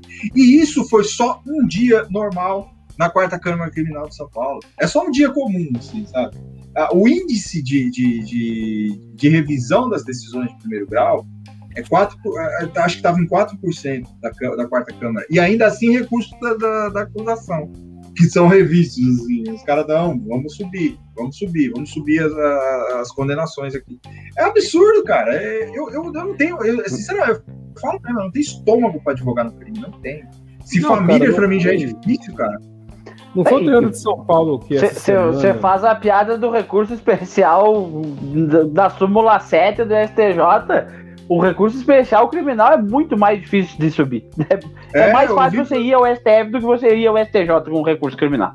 É, é o que as pessoas, os criminalistas falam mesmo. Fala assim, ah, é exatamente isso que você falou. Pô, é legal você fazer essa piada do Súmula 7. Se você conhecesse o criminal, você ficava muito mais enojado.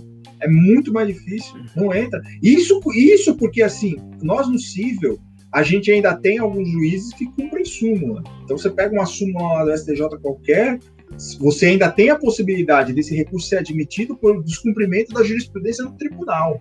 Ok. O criminal, os caras estão cagando para a jurisprudência. Nossa, os caras estão nem aí. Fala, não, vou cumprir, não vou cumprir. Imagina, isso não é súmula vinculante. Quando for súmula. Eles falam basicamente assim: quando for súmula vinculante, você volta aqui e conversa comigo. É basicamente isso. Não foi essa semana que o TJ de São Paulo deu uma decisão. É eu já vi decisão de contrariando súmula vinculante. Tipo, não vou tirar as algemas do interrogado porque eu acho que não tem que tirar. Mas não teve, não teve decisão do, do, do, TJ de São Paulo essa semana dizendo que, reformando uma decisão de primeira instância, dizendo que o cara que apanhou da ditadura, morreu na ditadura, ele assumiu o risco. Sim. Tipo, ah, eu tenho que assumir é. o risco de, de foi morrer. Foi do TRF3, isso foi do Tribunal Regional Federal, terceira região. Foi ele dizendo assim que a pessoa que enfrenta a ditadura deveria saber o risco. Então ela, ela se pôs em risco.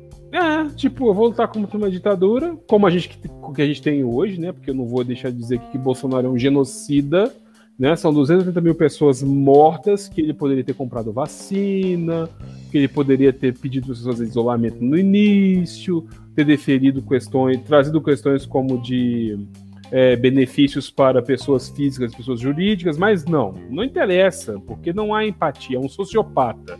Ah, mas aí, Daniel, vão te intimar aí. Pode me intimar, é um sociopata, matou 230 mil mesmo, a culpa é do poder público, é isso aí. Mas aí, digamos assim, imagine você está num regime autoritário e você vai lutar contra ele. E aí você tem direito a uma indenização por sofrimento e direito a uma indenização por isso que você morreu nesse regime autoritário. Aí você assumiu o risco. Ah, assumiu o risco sabia que ia morrer e assumiu o risco. Gente, eu sabia que ia morrer e assumiu o risco quando você pula de uma ponte. É quando você se você faz roleta russa. Quando que já é uma coisa extremamente idiota. Quando você bebe até morrer, quando tu fuma com câncer no pulmão, sei lá. Mas, tipo, você lutou contra uma ditadura e assumiu. Só nesse país que você lutou contra uma ditadura e um tribunal tem a pachorra de falar que você assumiu o risco de morrer. Tipo, ah, não! Ficasse em casa, ficasse de boa lá. Gente, se há uma ditadura, você tem que lutar contra ela. Você tem que evitar que um, que um poder público autoritário prevaleça. Você não pode deixar que o poder autoritário so sobreviva e fique por muito tempo no poder. Você tem que destituir esse povo. Autoritarismo não é democracia. Democracia é voto na urna, é poder falar em público, é falar o que quiser, é poder comprovar as coisas. Não é isso. E aí vem um tribunal e fala, né, morreu porque assumiu o risco de boa, tranquilos. E você quer saber do que o, o, o, o mais engraçado disso? A, se eu não me engano, acho que a União nem apelou, cara. Foi reexame necessário. Foi, eles deram provimento ao reexame necessário para mudar a decisão para dizer que, olha, não, não foda-se, tá tudo certo, tá tudo bem. foda-se. É, foda-se, cara. Foda-se. Foda frescura da porra, frescura. Apanhou porque, né? Se não, se não fosse bandido, se não fosse vagabundo, não teria apanhado. Então, acho que na cabeça desses caras passa o pressuposto assim: o seguinte, se você apanhou da ditadura, você mereceu. Porque a ditadura não ia bater em você se você não fosse vagabundo. A repressão não ia passar em cima de você se você não fosse vagabundo. Apanhou porque mereceu. Podia estar tá em casa, podia estar tá na igreja, podia estar tá fazendo qualquer outra coisa, podia estar, sei lá, mas não, apanhou. Então não venha mexer o saco. Né? Já começa aí. A gente vê essa coisa da, da, da, da, lei de anistia também, os caras querendo mexer na porra da lei de anistia. sabe? É um negócio assim, cara, normalizou. Normalizou e esse pessoal tá saindo de dentro do poeiro, assim, é, é, maluco. Hoje um outro TRF diz que o governo tem o direito de exaltar 64, né? Pois é, cara. Pois é, o direito de, de você exaltar um.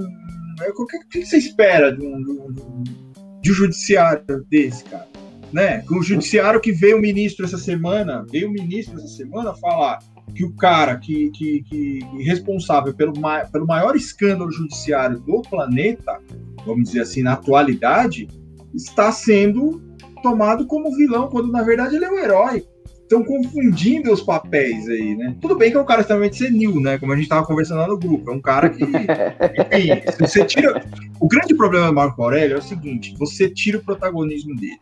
Se ele tá com protagonismo ali, ele ia votar como os outros. Ele ia falar a mesma coisa, mas você tirou o protagonismo dele. Então eu não tô, eu não tô em evidência. Então o que, que eu vou fazer?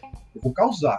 Então eu vou chegar aqui e falar que essa decisão tem que ser submetida a plenário, porque no plenário essa decisão vai ser revista eu, cara, eu conto nas mãos assim, os votos de quem, quem revisaria essa decisão. Eu não acho que ela, se, se obviamente, eu tô, nós estamos, eu tô falando da decisão que declarou a 13 terceira incompetente, não a decisão de suspeição, né? Isso aí é, eu acho que ainda é, é, discutível. Mas essa decisão do Faquin que anulou, que, que, que determinou a anulação e a remessa para o Distrito Federal, dificilmente ela vai ser revista no plenário. Peraí, você acha que a suspeição é discutível? É discutível porque nós não temos todos os votos ainda. Ainda está sendo discutida. Agora, sim, a questão da suspeição. Não, eu não acho que é discutível. Eu acho não, que é, é suspeito. Nós, como operadores do direito aqui, temos que ter vergonha na cara. É, é indiscutível. Não, não, eu Duas quis dizer partes. o seguinte. Sim, eu entendi, entendi. Dentro do tribunal. A Carmen Lúcia ainda, ainda é. disse que talvez mude o voto dela. Aquilo lá é fralda de neném, né? Pois é, cara. Só com o que, que vier de lá, é qualquer, pode vir qualquer coisa de lá. Agora, não, claro. quando eu disse que a questão ainda está, é, eu quis dizer que a questão ainda vai ser discutida, porque o Cássio pediu, pediu vista, porque também muita gente aí está criticando o cara. O cara está com os pais aqui em São Paulo tratando Covid. O cara é, acabou de chegar, né? No tribunal. Né? Acabou de acabou. chegar.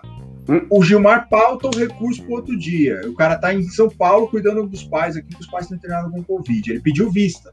A Carmen já tinha adiantado voto antes e tinha, tinha ido com o Faquin. Então já eram dois votos. Então o voto de desempate seria o do Cássio. Me parece que a Carmen pediu para mudar o voto. Ela acha que ela vai mudar o voto dela. Não sei se vai concordar com, com, com o Gilmar. Acredito que sim também. Eu também acho que ela vai concordar. Ela está caminhando para concordar. Então nós teríamos três votos aí, mais o do Cássio, que a gente não sabe o que vai ser, que eu acredito que também vai com o Gilmar e com o Lewandowski. Não, e se a, a... Carmen, se a Carmen Mundo não interessa do Cássio, no fim das contas, né? Mas assim. É, não interessa. Mas ele é o próximo a votar, né? O Cássio é o próximo. Então, é depois é inter... do Cássio vem a Carmen. É interessante como o direito é visto no Brasil, assim. Um, um, um cara eu não vou nem entrar na questão da suspeição porque eu não preciso, porque ah, veja os diálogos, leia os diálogos e tal. Porque assim, o Brasil se baseia muito em opinião pública. Ai, mas aí o cara é o herói. O Brasil se baseia muito em, em, criar heróis. Ah, eu vou botar um juiz como herói porque ele tá supostamente condenando um corrupto. Tipo, não interessa o instrumento que ele usa. Ele pode usar tanto um tridente de diabo como ele pode usar a lei processual. Não interessa. E aí o brasileiro médio ele não quer saber como é que isso se resolve, ele quer que se resolva. Agora você vai olhar duas figuras públicas, dois servidores públicos brasileiros, membros de MP de tribunal, subvertem a lei processual. E a gente tem que aguentar pessoas do meio jurídico que terá pachorra de dizer, falar assim, Ai, não, mas subverteu a lei processual e tudo, mas tá de boa, não tem problema. A gente não pode jogar fora o legado. Tipo, se eu for subverter a lei, a lei processual, eu tomo no cu. Eu sou um advogado. Tem legado, Belo Horizonte. Cara. Eu tenho OAB, mas se eu resolver colocar, jogar um processo que seria de Belo Horizonte lá pro Nordeste, porque lá tem uma jurisprudência melhor, eu me ferro. Por quê? Porque eu não posso jogar a territorialidade de um processo que seria julgado aqui para lá. Mas um juiz pode. Ele pode pegar uma, uma competência que não é dele, avocar porque o posto de gasolina estava lá no local X e ó, foda-se, não vou jogar isso fora. Gente, é uma questão de regra, é uma questão de lei. Nesse país tem lei, não tem como subverter isso. Eu não posso subverter a lei é. como um juiz não pode. Ele não é mais do que eu.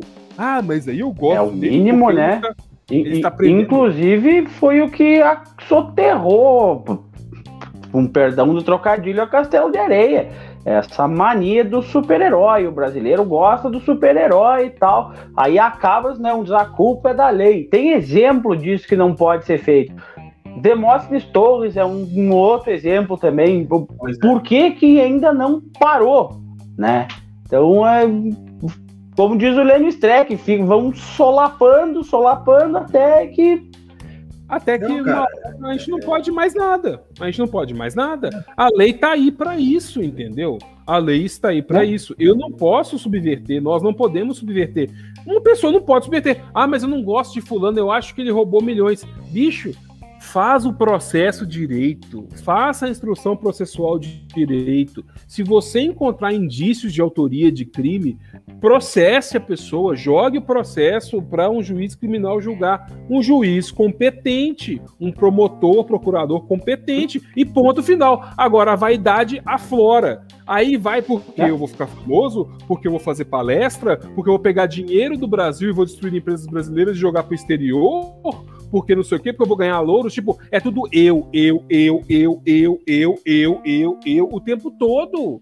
Sendo que o que importa é o Estado brasileiro, não importa o que você acha, não importa o que eu acho. O que importa é que a lei acha. E ponto final. Eu não posso subverter isso. E as pessoas subvertem e fica um bando de boca aberta enchendo o raio do saco aí, falando: porra, mas aí, mas aí vai liberar o cara e tal. Claro, e o culpado não é o cara que foi liberado. O culpado é quem fez a porra do processo errado. Tem que enfiar no cu de quem fez a merda do processo errado. E foda-se. Ai, mas o cara é o herói. Ele é o Batman. Pega essa porra. E que é muito bem subsidiado pra fazer um trabalho bosta, né? Exatamente. É, cara. Porra, bando de merda! Fica nesse enchendo o saco aí. Ai, porque o cara tem que virar político, o cara tem que ser herói e tal, não sei o quê. Enfia esse cara no cu, meu amigo. Ele subverteu a legislação. Ele tá errado. Quer beijar a boca dele que ele nem tem? Qualquer então outro país minimamente respeitável, ele estaria preso. Porra, estaria, estaria preso. preso. Porra, ou seria no mínimo, no mínimo, obrigado a mandar para um juízo competente. Falar tipo, olha, tu não tem competência, vamos anular os seus atos, vamos mandar para o juízo competente, tu fica aí de advertência um tempo, vai ser suspenso por uns meses e tal, ficava de boa, resolvia a situação. Mas não, aí fica esse bando de boca aberta enchendo o saco. Ai, porque a Lava Jato, a maior operação contra a corrupção no Brasil, a Lava Jato avacalhou o combate à corrupção nesse país. Por quê? Porque fez merda e agora talvez nem consiga pegar quem é realmente culpado. Por quê? As provas têm que ser anuladas mesmo. Como é que vai fazer de novo? Anos e anos depois, como é que prova de novo? E os documentos que foram destruídos? E as provas testemunhais de pessoas que nem se é, lembram nesse mais? Nesse caso, especificamente, Nesse caso especificamente, se for uma questão de incompetência da vara, que é a mais latente, todos os atos do próprio Ministério Público são nulos também, então você tem que refazer todo o processo. O desserviço prestado por essas pessoas é inacreditável. É inacreditável. Você, além do juiz natural, você tem o promotor natural. Não é normal ter tribunais de exceções. Nuremberg só precisou de um, não precisou de outro. Né? É. Então, se você ou você tem uma lei posta em respeito, porque forma é direito subjetivo da parte e o Ministério Público também tem que entender que é parte do processo penal. Eles não são acima de nada, de coisa nenhuma. Eles pedem, assim como a defesa pede. Só que eles se colocaram numa posição de que estão do lado do rei, é a mão direita do rei, a mão esquerda do rei, não sei. E, mas é um desserviço inacreditável, dinheiro público posto fora uma montoeira. Assim. Vou além do, ser, do salário deles, não digo nem ter salário mais. É, sim. Esses caras foram destacados, o que eu acho mais absurdo, assim, é, e, e, o que você falou, Fabrício, o, o, Lewandowski falou dessa coisa do promotor natural também, desceu a lenha, falou. O que eu acho mais absurdo desse, desse, desse, desse ó, não sou criminalista, mas enfim, no âmbito dessas operações, é você destacar todo o trabalho do cara é para fazer um processo. Então, assim, o juiz ele não toca outros processos, é o juiz da Lava Jato. Então, ele, os processos dele são redistribuídos para outros juízes porque ele tem que ter exclusividade para cuidar daquele processo. E era assim. Então, tinha os promotores também. Você não tinha outras operações do cara trabalhando, o cara não fazia outras coisas, o cara não oficiava em outros processos. Você tinha uma gama, você compunha, você tinha ali um, um universo de gente trabalhando em um processo só Você tinha uma vara trabalhando em um processo só, você tinha servidores trabalhando em um processo só. Olha, olha que absurdo, cara. Que você que você que teve lá dentro do tribunal, Daniel também, eu também, é um negócio inimaginável. Né? Você não, você não, você não pode imaginar você destacar um juiz para cuidar de um processo apenas. O cara foi, é, foi nomeado pelo Estado para advogar nas causas que foram distribuídas para ele. Quando você subverte esse próprio sistema, nós estamos falando do sistema processual, mas a gente está falando também da, da, da, própria organização administrativa do Estado, que é você destacar uma pessoa para julgar um processo só. Você dá toda uma estrutura, você dá servidores para ele, você dá dinheiro para ele, você dá possibilidade dele invadir contas bancárias, sistemas e tudo mais, para um processo só, isso é, isso é, eu acho que é gravíssimo. Você destaca aí 20, 30, 40 procuradores, porque para fazer uma Ela... coisa só. Né, eu, eu acho isso, eu acho isso absurdo. Cara, Diz respeito também. sobre a própria legitimidade do Estado na persecução, né? Então, hoje eles vão querer quem, né? É. Pois é. E o Igor tá, o Felipe Igor tá perguntando uma coisa aqui muito interessante, se há possibilidade quando o novo processo for instaurado, se, né, se ele for instaurado, da decisão ser favorável ao ex-presidente. Diga, Daniel. Uai, é, é, aquele negócio, processo, além de tudo, é dinheiro. Processo judicial vale dinheiro, ele custa dinheiro, ele custa dinheiro do Estado. Independentemente de pagar custas, honorários, ele custa dinheiro, tempo, caro. tempo é dinheiro, e é caro. Processo judicial é caro. Num caso desse, você vai ter que retornar toda a persecução criminal, toda a investigação desde o inquérito, é claro que pode, se não tiver prova. Se a gente já viu dentro do processo que aquelas provas que estavam lá, tipo, as pessoas resolveram dizer que tinha uma estátua de Cristo de Aleijadinho que tinha sido roubada e quando viram não era roubada. Tipo, essas pessoas são tão megalomaníacas, elas têm tanta vontade de ter fama que elas inclusive falseiam a verdade. E aí quando você vai fazer uma persecução criminal, uma persecução penal de uma forma escorreita, você não vai encontrar essas provas que diziam que tinham. Antes tinham mais convicções do que provas. A prova é o triplex, que ia instalar um elevador e não sei o quê. Invadiram o triplex, não tinha uma porra do elevador naquela merda. Não era nada do que se esperava. Não tem nem prova de propriedade, sabe? Então, assim, numa situação dessa, você tem que refazer uma prova de anos atrás. E, gente, prova é uma questão complicada no direito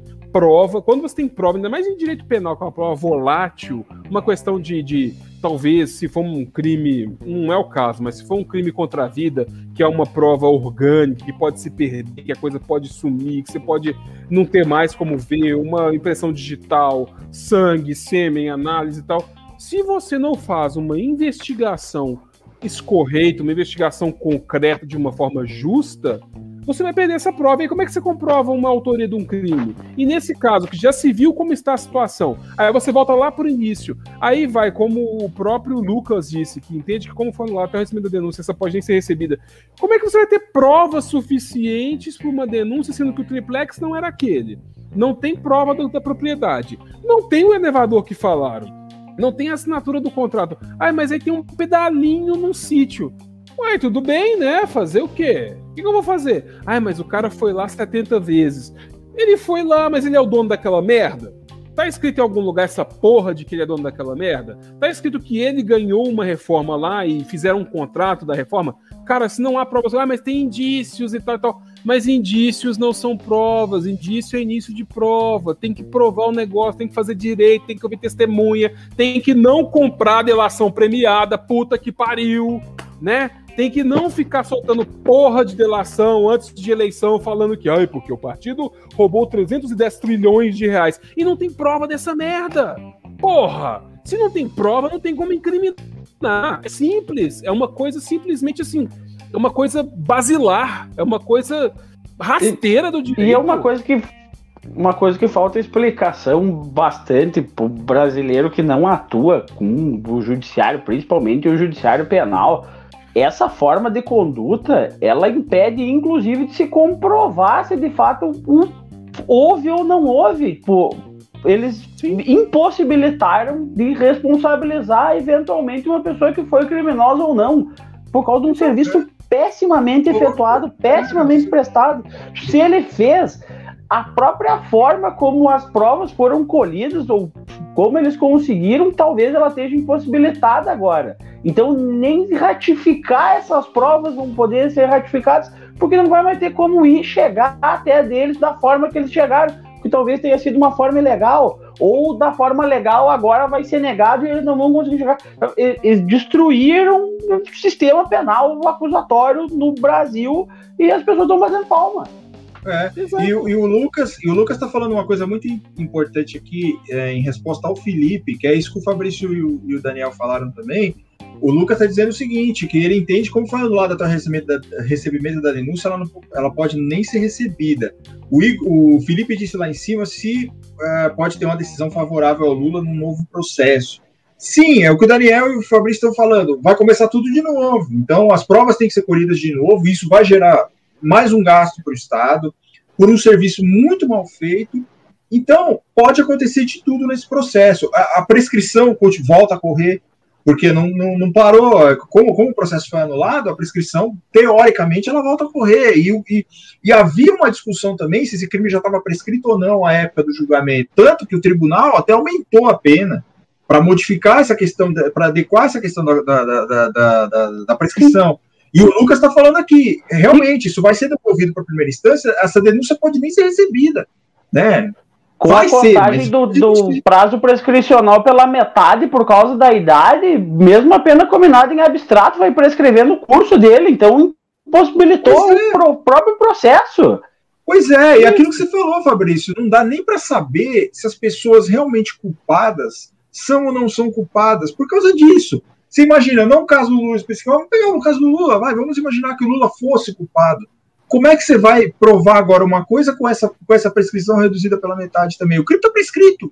Você não tem, você não, você não pode fazer nada, suas mãos estão amarradas. Então, é um desserviço, assim, tirando a questão processual, do que a gente entende, do que é certo e o que não é, vamos analisar agora com a cabeça de um ser um homem médio ali. Como que você. Olha, olha, olha, olha o, o, o dano que você causou, olha o prejuízo que você causou. Não vamos falar num, sistema acusatório como um todo, no sistema processual penal como um todo, mas para esse processo especificamente. A perda financeira que você deu, a, o processo que, se esse processo não for anulado pela questão da incompetência, como já foi, pela questão da suspeição, ela vai ser, ele vai ser anulado por, pela prescrição, porque o crime vai estar prescrito lá. Aliás, anulado não, né, a ação penal vai ser extinta porque o crime está prescrito. E isso não dá, a menos que você mude isso, a legislação. Ele, de, dependendo do juiz que pega, vai, vai prescrever por, pela pena combinada em abstrato ou até pela própria pena aplicada. Que pois é. Vai correr pela pois metade é. por causa da idade. É um, é um critério legal. É, isso você perdendo anos aí de uma persecução penal que você poderia é, fazer, é, de repente provar. Quer dizer, gente, nós, nós três aqui, nós não estamos falando, nós estamos falando do processo em si, o dano que foi causado. Hum. Você não, hoje você não pode deixar chegar e cravar essa pessoa é culpada, essa pessoa fez, essa pessoa, porque esses Sim. caras fizeram um monte de bosta. E talvez seja impossível de se dizer isso. Sim. Talvez nunca consigam dizer por causa dessa merda que fizeram. Então hoje, você que chega e crava assim, ah, mas o fulano é um bandido mesmo, você não tem subsídio para dizer isso. E você e, ainda comete é... crime falando comete um negócio crime. que você não tem como provar. Exato. Exato. E hoje, graças aos heróis que vocês, que vocês nomearam aí, vocês não têm a certeza para dizer essa pessoa cometeu um ato ilícito, essa pessoa roubou, essa pessoa cometeu peculato, essa pessoa cometeu atos de ofício indeterminado, por exemplo, que é um negócio assim que ninguém, ninguém sabe o que é até hoje. Então, isso, isso também é, é, é um absurdo. E, e, esse processo, ele, é, como o Fabrício disse, ele está fadado ao insucesso de uma forma ou de outra. Não há como convalidar isso, não dá para você convalidar isso, porque é como se você escapa de uma armadilha você cai em outra. É igual um videogame, cara. Você escapou dessa, mas você cai na outra. Você, você não vai conseguir driblando tudo, assim. Vai chegar uma hora que você não vai ter mais o que fazer. Você não vai ter mais como passar o pano para essas coisas. Não tá. A suspensão, nesse caso, é a bala de prata, é para acabar de vez com ele. Se for ficar discutindo só a questão da competência, ainda vai, vão empurrar, vão jogar mais dinheiro fora para processar, chegar no fim e dizer, opa, tá condenado, é, mas não vamos poder cumprir. Não, não, não, vamos poder, porque tá, tá prescrita a pena. E aí não pode é cumprir, e aí fica elegível, e aí essa galera que tá aí achando que tá por cima da caneta vai tudo tomar no cu. Por quê? Porque é um bando de gente que não sabe sequer seguir a legislação. né? Aí fica esse bando de boca aberta. Pô, mas o Brasil é o país da impunidade e tal. A gente fica vendo a, a consequência, mas não vê a causa. A causa da impunidade é o hum? serviço mal feito, é querer condenar crioulo por foto. Vai condenar crioulo por foto, se fode, desgraça. Porque não pode. Não pode, tem que é. ser uma porra de um processo penal, mas não pode. Tem que ser sempre pelo caminho mais fácil. É igual, e aí eu não posso aliviar, porque vem aquele bando de advogado lá, tipo, porra, mas, né, tô ganhando pouco na advocacia, é complicado. Porque advogar é difícil, meu amigo. Advogado não é só pegar petição, 20, comprar 20 mil petições no, no, no, no, Mercado Livre e ficar lá jogando no processo. Advogar é complicado, é fazer uma porra de uma audiência. Reclamar que o Brasil não tá de graça. É, é pois é.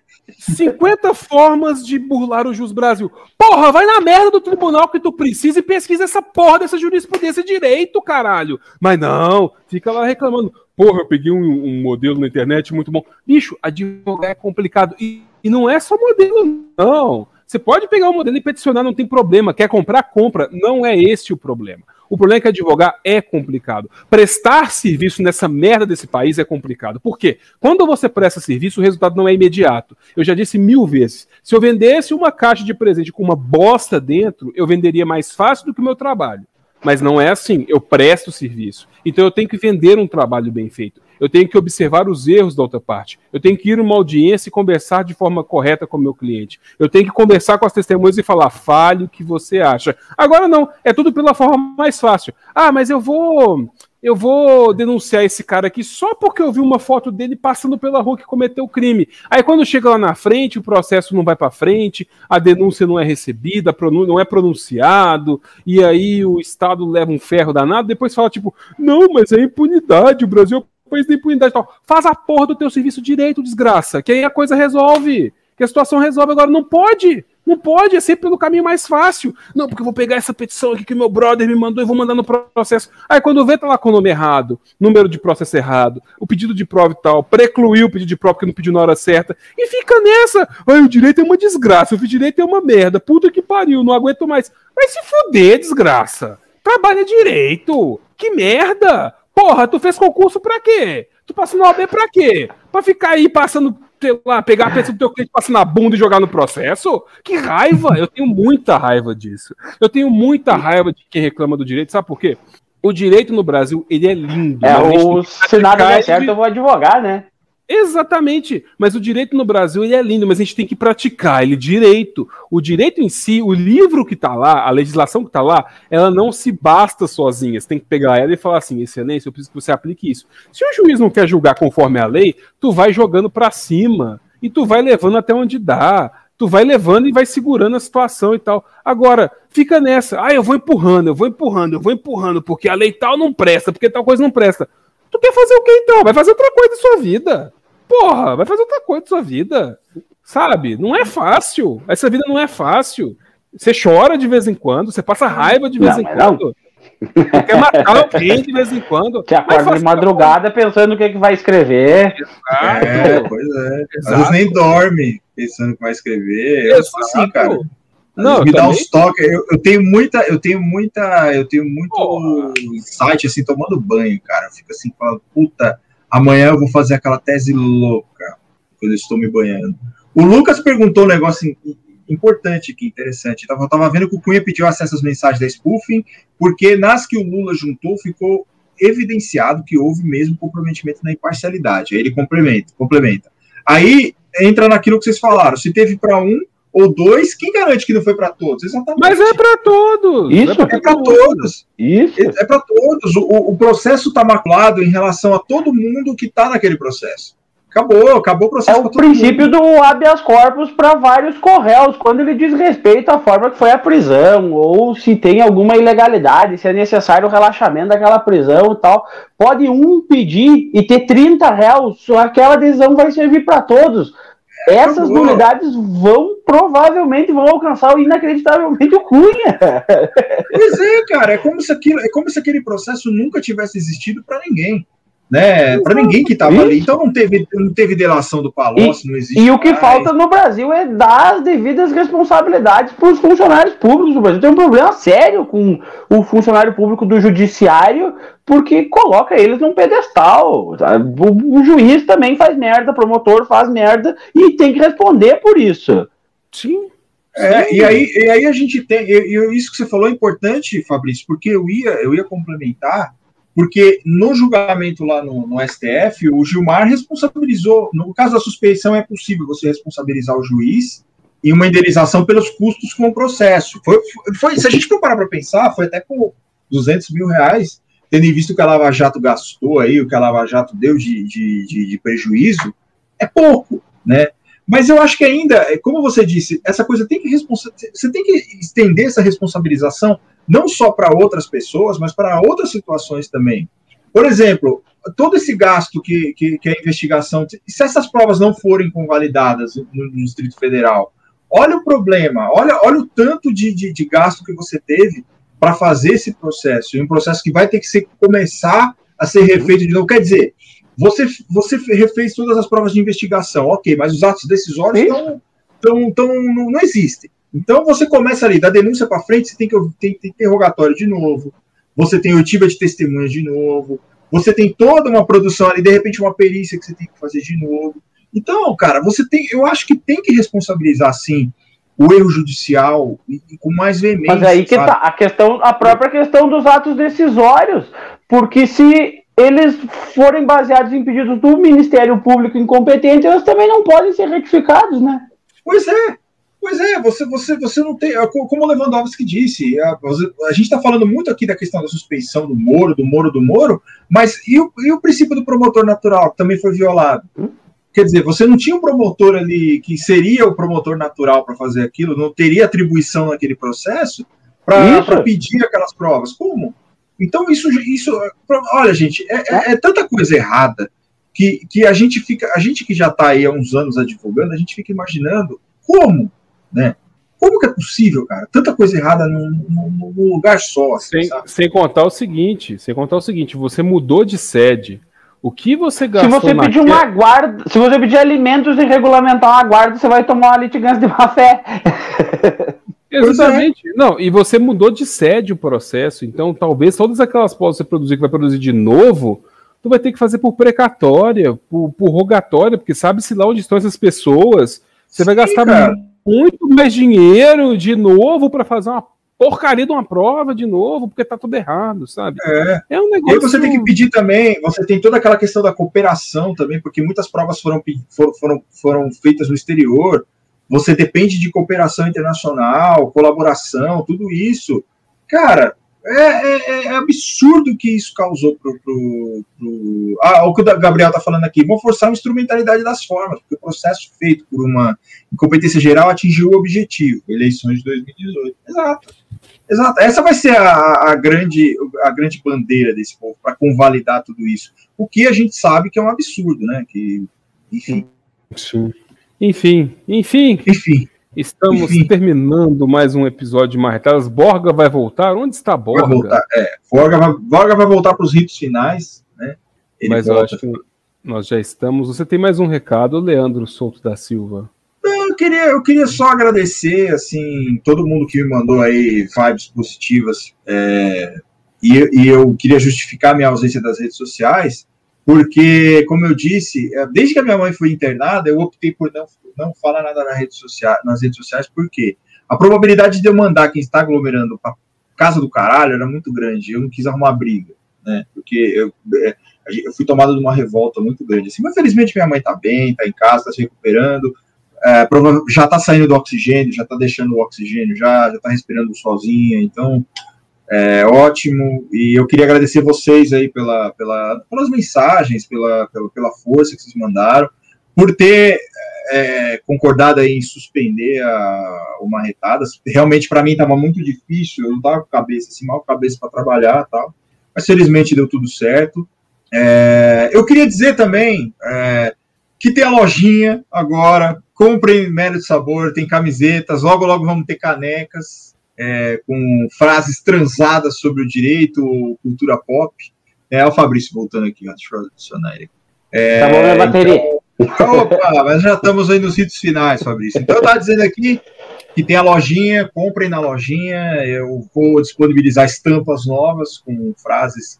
E teremos camisetas do Marretadas também, viu? É, logo, logo teremos aí. Eu estou bolando a estampa, vou submeter a apreciação de Daniel, porque esse projeto é um projeto conjunto, né? Não é só meu. Eu vou fazer a estampa e vou mandar para ele. Mas é isso aí, compre na lojinha lá do Médio do Sabor. E em breve, em breve, teremos sorteio de camiseta aqui nas nossas lives, hein? É vai ter sorteio aí. de camiseta. A galera tá pedindo aí, vai ter sorteio de camiseta, sim. Quero agradecer vocês. Fabrício, agora que você voltou, quero te agradecer também aí pela participação, pelos seus causos aí. Quero te pedir também, quero agradecer pela compreensão da gente ter mudado para hoje. E, e é isso aí. Eu que agradeço. Me sigam, me sigam aí nas redes sociais, arroba soltoverso, Instagram e Twitter. E sigam o arroba marretadaspod também no Twitter, que o Daniel coloca aí as marretreads aí sempre. Agora eu passo para vocês aí, para vocês fazerem Fabrício Borga, faça suas considerações finais. eu Abra seu coração. Agradeço a possibilidade de vocês me deixarem falar um pouco as bobagens que a gente vê por aí, dar um pouco de palpite no, nos nossos problemas sociais e jurídicos também. Não, eu, acho que a gente, eu acho que a gente tem que fazer uma nova edição aí para falar mais sério sobre essa coisa de processo penal, que você é um cara. Quando a gente fala que você é o maior criminalista do Brasil, a gente não está mentindo, não. cara. Você é um cara experimentado. Você é um cara que tem um conhecimento assim, traz. Vamos, vamos repetir essa dose aí, mas continua aí falando. Vamos seguir, não, uma, uma hora, a hora que quiserem, estamos aí para a próxima. Deixa como tuas redes sociais aí pro. Como, como diz o Manel, ninguém pediu e eu não sei como é que eu vim parar aqui porque eu só tenho seis anos. Não, você. O mundo pediu Borga, o mundo quer o Borga. Então a gente. O meu Twitter é o arroba, arroba Borga, B-O-R-G-H-A. Tô sempre ali pelas redes do Daniel e do, do Leandro também. Isso aí, sigam, sigam o Burga, é Burga, hein? Agora nós vamos, e... vamos é, falar. Burga. Burga. El, Burga, não é verdade? É chegada a minha vez, então, de falar nesse podcast mais uma vez? Eu posso falar aqui? Eu posso dizer eu coisas? comandando as picapes. Eu estou comandando as picapes, então só um minutinho, deixa eu só melhorar a iluminação aqui. Eu fiquei azul de uma hora para outra. Pois bem, eu agradeço muito a vossas duas senhorias por poderem me deixar também falar aqui, lembrar das minhas bestagens jurídicas, meus momentos jurídicos. Né? Afinal, são vários anos aí. Tem, por mais que nós não pareçamos tão passados, usados, arrasados assim, é, são vários anos nessa lida, nessa luta por direito né? A gente entra na faculdade estudando direito, sai fazendo justiça, nós saímos fazendo justiça. Ah, pronto. Ah, fazendo justiça. Tá demorando, professor. Nossa certeza de justiça. Mas Tem que fazer uma camiseta dessa. Tem Operadores do direito, né? Eu tenho operador de máquina pesada. Obreiros, obreiros do direito, homens das leis, poderosos, não é verdade? Mas eu sempre chego nesse momento, nesses ritos finais, desses marretados, e eu sempre presto homenagens, né? E aí faço pessoas ficarem com raiva, faço pessoas assim, porra, mas tu não fala nada e tal, mas eu falo. Por quê? Porque eu sou um homem apaixonado. E eu sempre falo da minha musa nesse podcast, vocês não esperavam essa, né? Nunca esperavam essa. ah, isso é pra mim novidade. É novidade, mas eu vou falar e eu trago aqui mais uns versinhos para ela. Por quê? Porque ela colore os meus dias, ela faz meus dias mais felizes, ela ouve os meus desabafos, eu escuto os dela. Então, para ela, vocês sabem quem é ela, né? Camila, minha musa, eu digo o seguinte: se hoje posso falar de amor é porque comigo tenho você. Ante tanto carinho e companheirismo, retribuo o vosso bem-querer. O quanto já conquistamos e o tanto que temos a conquistar deste amor é fruto que tanto me faz exultar. Adiante sigamos, vamos correr atrás de nossos sonhos, pois uma das certezas que tenho é a de que vamos prevalecer. Meu amor, olha, hum, muito obrigado por tudo. Muito obrigado a todos os ouvintes deste podcast maravilhoso. Pepe Lepio não, porque Pepe Lepio é abusivo. Pepe Lepio é abusivo. Pepe Lepio não tem limites e eu tenho meus limites. Eu tenho cá meus limites. Eu sou só amor. Eu, sem você, sou só desamor, mas com você, sou só amor. Mas Pepe Lepio. Você mandou não. uma camisa do Diniz, mas é só amor. Mandei, mandei porque. porque tem que eu ter sou, muito eu amor sou... para aceitar isso na moral. Né? Porque eu sou desses, entendeu? e eu mandei mesmo. Então, assim, eu agradeço a vossas senhorias, eu agradeço a todos que nos ouviram aqui hoje. Minhas redes sociais são arroba F de faca hilário com H, arroba DFhilário. Uma boa noite para todos que nos acompanharam até agora. E vamos todos descansar na santa paz de Jesus mais uma vez. Muito obrigado. Estou seguindo a, a Jesus Cristo. É isso aí. Valeu, boa noite. Uma boa noite e muito obrigado, pessoal. Tchau, tchau. Falou, galera. Até a próxima. Ah e End Broadcast.